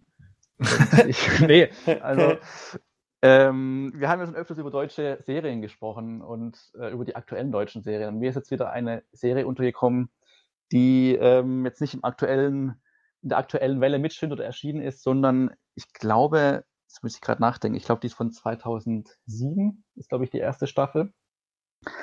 Und zwar, ich weiß nicht, ob ihr die kennt. Und äh, ich hoffe, ihr kennt sie noch nicht. Dazu Oder müsste ich den Titel kennt, wissen. Habt ihr es vielleicht schon wieder vergessen? Darauf baue ich ja gerade auf. ja, ich merke das schon. Er, ma er macht den Daniel. Ja, aber wirklich. Und zwar ist also die Serie von 2007 und ähm, behandelt die, äh, die sehr freie und sehr kreative und offene Adaption äh, eines äh, Science-Fiction-Autors, dessen Namen Stanislav Lem ihr wahrscheinlich schon mal gehört habt. Ja, Ah. Solaris. Genau, und ähm, da gibt es von seinen ähm, Sternentagebüchern, was ja so ein Kurzgeschichtenband ist, eine Umsetzung, ähm, die sich nennt Ion Tichy Ach so, Raumpilot. mit, mit Nora Tschirner. mit unter anderem Noah Journal, genau. Mhm. Und ähm, die gibt es zurzeit, also die Serie besteht nur aus insgesamt zwei Staffeln und die gibt es zurzeit bei Prime Video, bei Amazon. Ah, okay. Also wenn ihr das habt, müsst ihr auch kein Geld dafür ausgeben oder irgendwas. Und die ähm, Folgen gehen aber nicht wirklich lang. Ich glaube, die erste Staffel geht komplett 90 Minuten. Ja. Also wenn man alle Folgen anschaut, sind also nicht so viele Folgen. Ich glaube, die zweite Staffel genauso. Und ähm, ja, das vielleicht ähm, mal noch ganz spannend anzuschauen. Einfach mal so eine deutsche Serie, innovative Serie, die, glaube ich, im Fernsehen damals nachts irgendwann Hm. ausgestrahlt wurde, die halt kein Mensch mitbekommen hat. Und ähm, was ich aber, also was ich einfach ganz interessant finde, wenn man so eigentlich so einen Science-Fiction-Roman nimmt, den man sich nicht vorstellen kann, dass er quasi vor zehn oder zwölf Jahren in Deutschland umgesetzt wurde mit ja, ganz kreativen Mitteln und skurrilen Ideen. Und ähm, ja, wenn man das noch nicht gesehen hat, ist es, glaube ich, ganz nett, mal zu entdecken und ähm, sich darauf einzulassen. Und damit hoffentlich Spaß zu haben. Und da es gerade auch bei Prime Video ist, Mhm. und ihr vielleicht, war, ich weiß nicht, ob es einer von euch schon mal gesehen hat oder zumindest davon gehört hat, wenn du jetzt Noah Jonas schon direkt Ja. benannt hast, Also davon gehört hatte ich. dann lohnt sich da, glaube ich, mal einfach mal reinzuschauen. Über den Ich, ähm. Wir haben damals äh, in der Universität ähm, immer mal wieder was von Stanislav Lem besprochen und auch die Sterntagebücher einmal besprochen. Mhm. Ähm, deswegen war ich irgendwann mal sehr angetan davon, als ich gesehen habe, dass es äh, Ion Tiki Raumpilot gibt. Mhm. Ähm, und ich habe das nämlich äh, mal durch Zufall auf ähm, ZDF Neo oder so, könnte das sein? Nachts. Das kann gut sein, ja. Nachts. Ähm, ich habe es nicht wirklich gesehen. Ich habe gesehen, dass es das gibt und da vielleicht mal zwei Minuten von aufgefasst. Also, ne, ich kenne es tatsächlich noch nicht, aber habe damals gedacht, boah, da, da lohnt sich doch sicherlich mal ein genauerer Blick. Also deswegen, äh, du erzählst mir nichts Neues, aber ich habe es noch nicht geguckt. Also es ist äh, interessant, spannend. Okay, Ja, das ist Gut. cool. gut. Okay. Ja, ich habe äh, ich hab keine Serie. Vielleicht sollte ich mir jetzt schnell einen Serienvorschlag aus den Rippen schneiden, um, um das auszugleichen. Aber ich glaube, das lasse ich äh, erstmal. Ich habe einfach einen Film für euch äh, und vielleicht einen, der, der euch ähm, jetzt nach diesen vergangenen 13 Monaten vielleicht ein bisschen wehmütig werden lässt. Ein Film, den ich auf meiner Dekadenliste hatte. Und zwar ähm, Girl Walk All Day. Hm, mhm. Der Musikvideo Ich erinnere mich daran, Tanzfilm. Den gibt es ähm, auf der offiziellen Homepage des Films ähm, per Vimeo Stream legal zu gucken Mhm. und nirgendwo sonst, weil er eben aufgrund der Musikrechte äh, nie nie entgeltlich veröffentlicht werden kann. Der hätte wahrscheinlich aufgrund der Musikrechte ein Budget wie The Irishman. Oh, oh ja. Also okay. natürlich nicht ganz, aber äh, halt ein absurdes Budget. Hm. Das ist, wie gesagt, das ist, ähm, die Musik ist von einem Mashup-Künstler, das heißt, er fusioniert da, glaube ich, in diesen knapp anderthalb Stunden, die der Film geht, das ist ein Album. Und da fusioniert er, glaube ich, keine Ahnung, sagen wir mal 50 bis 70 verschiedene Lieder. Und teilweise auch hochrangige Lieder. Ja. Äh, wenn man da Musiklizenzen für zahlen müsste, dürfte, würde, ja, käme man nicht hinterher. Deswegen wird, äh, ist der Film umsonst auf der Homepage des Films einsehbar. Und der ist ganz wunderbar. Und ich glaube, denke, weiß, äh, der wirkt jetzt im Zeitalter von Corona noch mal ein bisschen anders. Aber ich glaube ganz gut. Außerdem macht er gute Laune. Gute haben denn Laune die, ist der Macher gut. daraus noch irgendwas anderes gemacht danach? Oder haben die ihre Lektion gelernt aus denen wir nutzen Fremdmaterial und haben dann keine Chance, den Film zu veröffentlichen? Ja, was heißt Fremdmaterial? oder halt, Also, oder Musikmaterial halt, also Songs, die quasi eine größere Verbreitung verhindern. Ich weiß gar nicht, ob Jacob Krupnik noch so viel mehr gemacht hat. Ähm, müsste ich jetzt googeln. Okay. Also nee, ich dachte vielleicht halt, das weißt du das. Also- so. ja. Nee, bewusst nicht. ja, okay. Bewusst nicht. Das sind doch schöne Aufgaben und ähm, alles eigentlich positiv. Also ich glaube, das sind alles jetzt keine bedrückenden Werke, die wir da jetzt vor uns haben. Ja, ich habe ich hab eine ne kleine Liste mit Sachen, die ich jetzt hier hätte nennen können und habe extra ähm, einen Bogen um die zwei, drei finsteren Brocken gemacht, die hier draufstehen. Die kommen dann zur Winterzeit, wenn die, wenn die Tage dunkler werden. wieder. nee, die, die, die kommen dann im April oder Mai. Okay. Hast du auch eine Serie, eine Serie dabei? werden. Oder nur, also hast- du hast nur Filme, kann, oder Bisher habe ich nur Filme tatsächlich, Okay. ja. Mir ist es auch, wie gesagt, kompletter Zufall. Das ist, also wie gesagt, es ist ja auch, von der Länge her ist es eher ein Film, wenn man das jetzt dann sieht. Aber klar, es sind halt Folgen einzeln, ja, aber ist machbar. Also ihr müsst, also ihr könnt so viel gucken, wie ihr wollt, aber ich denke, man schafft locker einfach die 90 Minuten der ersten Staffel zum Beispiel zu schauen. Ja, also ich hatte jetzt auch ja extra was gewählt, ähm, wo es vollkommen okay ist, wenn man einfach ein paar Folgen guckt. Ne? Also, ähm, also das ist, ich, ich glaube, ich wäre ein bisschen enttäuscht, wenn ihr hinterher sagt, wir haben eine einzige, oder gerade Christian, der es noch gar nicht kennt, ich habe eine Folge geguckt. So. Ja, aber ich glaube, du weißt selbst, dass, dass es dazu nicht kommen wird. Nein, genau. Aber wenn es am Ende vier oder fünf sind, weißt du, so dass man auch einen Film hat und du dann für dich entscheidest, ich mag die Köpfe da alle überhaupt gar nicht, dann, ne, oder es spricht mich gar nicht an, vollkommen super. Ähm, dann ist das so. Ähm, ja, das klingt aber bei, bei, diesen, bei diesen Titeln, die wir jetzt uns hier genannt haben, könnte man eigentlich schon fast eine eigene Podcast-Folge machen, oder? Das, das glaube ich nämlich mal. auch, ja. Das ist wirklich. Ja, es ist halt je nachdem, was im März so an, also was passiert. Also es ist ja dann die Folge, in der wir auch auf den Monat zurückschauen. Muss, muss ja es nicht, ja nicht sein. Ja, genau, muss es ja nicht. Ja, wir können, ja. Wir haben noch. Wir können das ja dann auch wirklich fusionieren, quasi den, den genau. ersten, die, in der ersten Aprilwoche. Ähm, quasi den Rückblick hier drauf und also das, was dieser Podcast heute eigentlich wäre. Genau, genau. Also dass wir dann quasi die, die alten Deals besprechen und in der, im gleichen Teil die neuen Deals stellen. Ja, genau. Mhm. Weil ähm, ich glaube schon, dass, ähm, dass äh,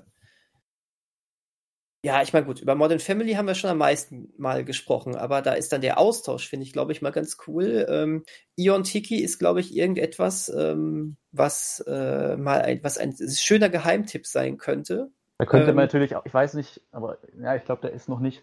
Man könnte natürlich mal reingucken ins Buch, wenn man das irgendwie zur Verfügung hat. Äh, um zu gucken, also was da überhaupt quasi im Adaptionsprozess passiert ist oder passiert. Dann könnte man auch sowas sprechen. Aber das ist auch wieder viel Arbeit, die dann da mal reinstecken würde. Ich glaube, da bietet die Serie an sich schon genügend Material, wo man drüber sprechen kann, so ein bisschen. Oder man kann ja auch anknüpfen an, warum so eine Serie damals keinen, also wieso die vielleicht nicht funktioniert hat oder ob die heute eher funktionieren würde in ihrer Herangehensweise. Können wir also, dann mal ja. schauen, ne? Ja, ja. ja ist, am Ende wird es eh ein Stanislav Lem Podcast dann. Ähm, genau, ich ja, dann beide Solaris-Filme nochmal. Plus Lektüre der, des Romans, ne? Ja, bitte. Und äh, genau, und ich glaube auch sowas wie Girl Walk All Day ist doch, äh, sowas gehört auch mal besprochen. Und nicht nur so in fünf Minuten, ja. oder? Ja. Oder jeder macht ein TikTok-Video dazu, was ihn inspiriert hat. Also dieser Film inspiriert einen zu einem TikTok-Video. Das auf jeden Fall, das ist, das würde sogar passen. Ja. Dieser Film ist quasi ähm, 45 TikTok-Videos aneinandergereiht. Von wann ist der Film? Weißt du es zufällig gerade auswendig? Äh, 2011, 12. Okay, da war TikTok noch nicht so ein Ding. Oder weißt du überhaupt noch existent überhaupt? Aber ja, bin auf jeden Fall gespannt auf die beiden Sachen. 2011. Boah, Gut. zehn Jahre. Gut, Zehn Jahre her. Aber Modern Family ist doch die erste Staffel, ist sie nicht, wenn jetzt die elfte Staffel jetzt läuft, auch 2010, 11 die erste Staffel erschienen? Kann das sein? Ich habe neun, neun gerade irgendwie, glaube ich, okay. im, im, im, Sinn. 2009, ja. Okay. Gut, und meine Serie, wie gesagt, aus, ich glaube 2007 ist die erste Staffel erschienen, also da können wir richtig nostalgisch werden. es ist so, mein Gott, 2007 und man spricht davon, nostalgisch zu werden. Ich glaube, mein Schwein pfeift. Definitiv. Das ist doch, das ist noch voll neu alles. Neuer Kram. Und die ganzen Zehnjährigen, die uns zuhören, lachen sich jetzt gerade kaputt und deabonnieren den Podcast. deabonnieren. Diese Boomer. Entsubscriben uns, Entschuldigung. Ja, schön, dann haben wir ja unsere Aufgaben verteilt für den laufenden Monat. Ja, genau. So wir, müssen ja auch, wir müssen ja auch aufpassen, dass wir immer genug Content liefern. Ja. Ja. Uns gegenseitig auch Content liefern, ja. Ja, richtig. Aber auch, wir machen es ja richtig, weil richtig. wir ja wirklich was auswählen und äh, darauf hinweisen. Und, ähm, ja. So macht man das, liebe Kinder. liebe Kinder. So, so macht man das, ganz genau. Aber man kann das ja auch so, da können ja Leute, die zuhören, können sich ja daran beteiligen und auch sich da was rauspicken und an reinschauen und ja, auf jeden Fall. Sich inspiriert fühlt, gefühlt sehen. Weil ja alles drei Sachen sind, die gerade verfügbar sind, auch wirklich auf oder auf bestimmten digitalen Kanälen. Ja, ja das ist ja der oder gar nicht so unausgesprochene ähm, Einschub, den wir da immer haben, dass es einigermaßen zur, Verfüg zur Verfügung stehen sollte. Genau, ja. Jo. Ja, haben wir es doch wieder mal hinter uns gebracht. Mhm. Zum Glück, ey. Endlich Ah, geschafft. so. Endlich, endlich den Wein trinken dürfen. So. Ach ja, darum ging das, ne? Ja. Aber auch das kommt erst. Ach ja. Zeig, zeig mir den Weg zu der nächsten Whisky-Bar. Bitte frag nicht warum. Ja. Die Türen, ich mag sie. Die Türen.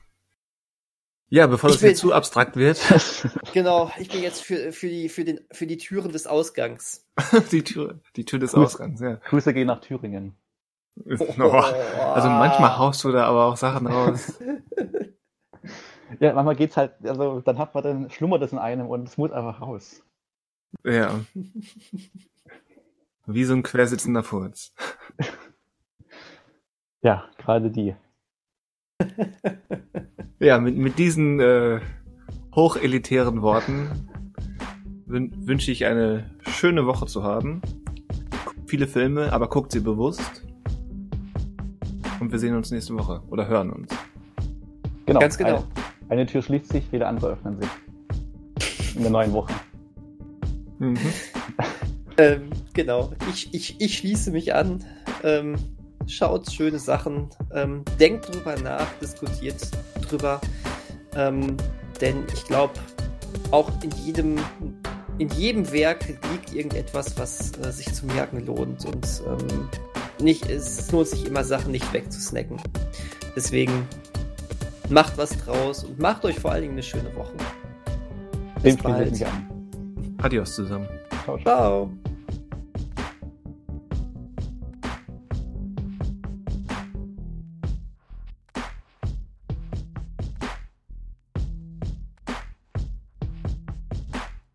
Fangen wir mit dem Ende an. Dies ist das Ende, meine Freunde. Du bist aber heute pessimistisch. Ich singe, ich, ich singe nur übersetzt The Doors. Ich weiß gar nicht, was du hast. Ja, sag ich doch, du bist ja heute pessimistisch.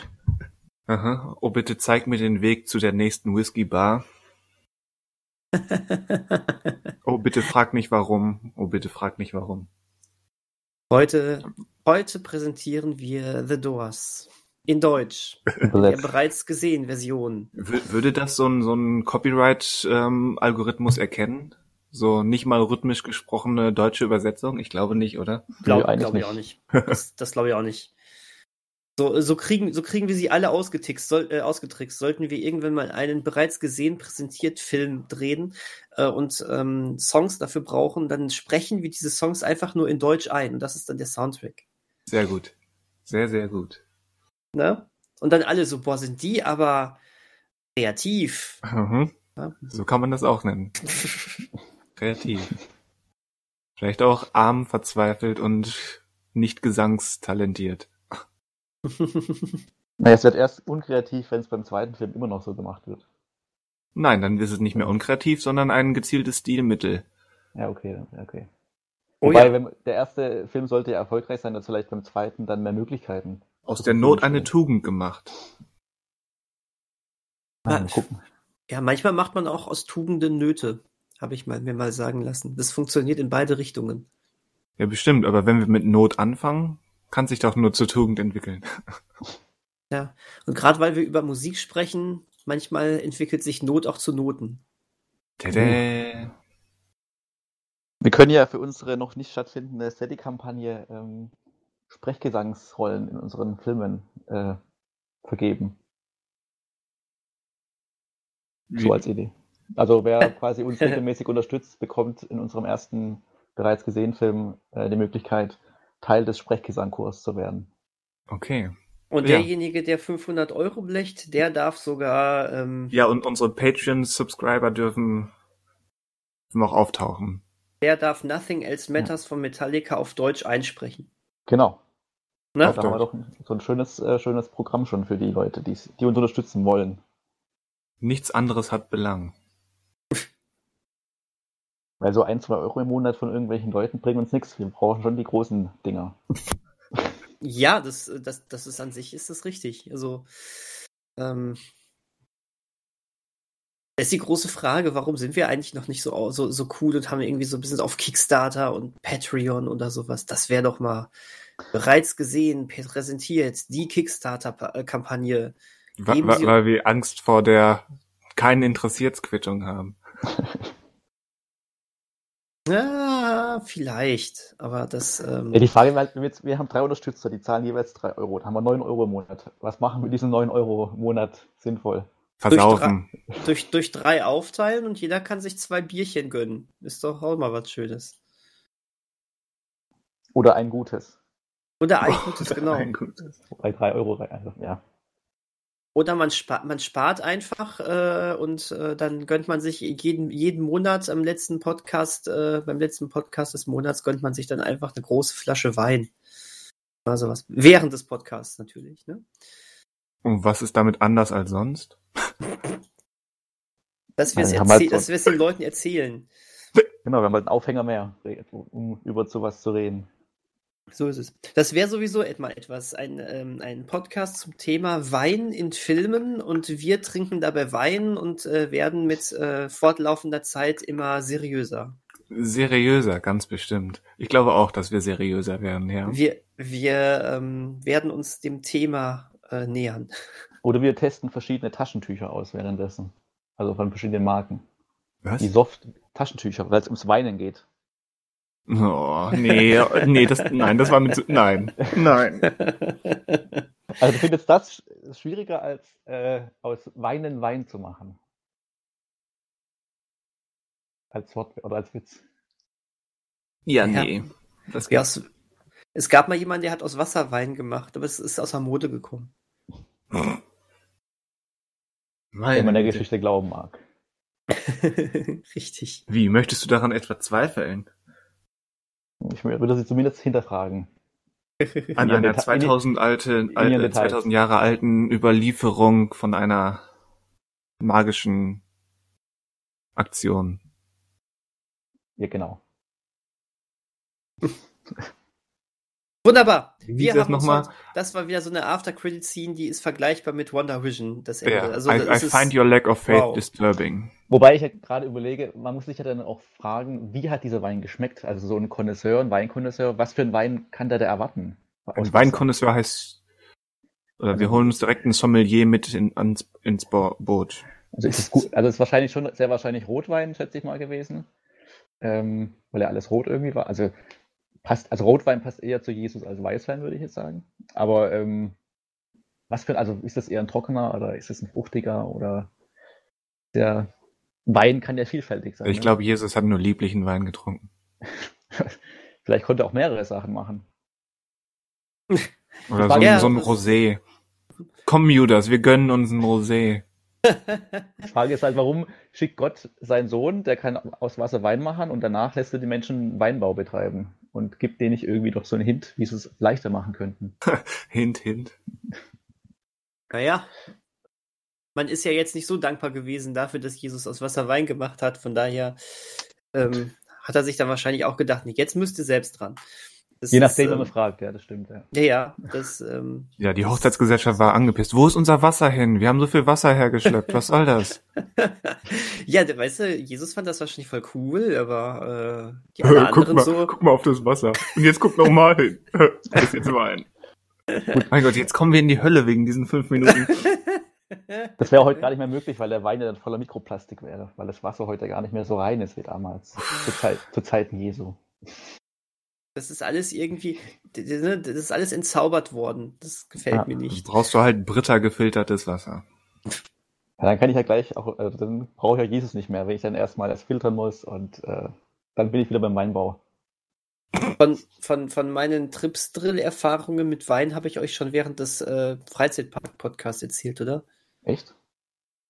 Also ähm, bei Tri Tripsdrill ist ja ein Freizeitpark mitten in so einem Weinanbaugebiet äh, und die haben auch einen Weinkeller und da sind wir damals dann auch, auch rein. Das war auch sehr cool.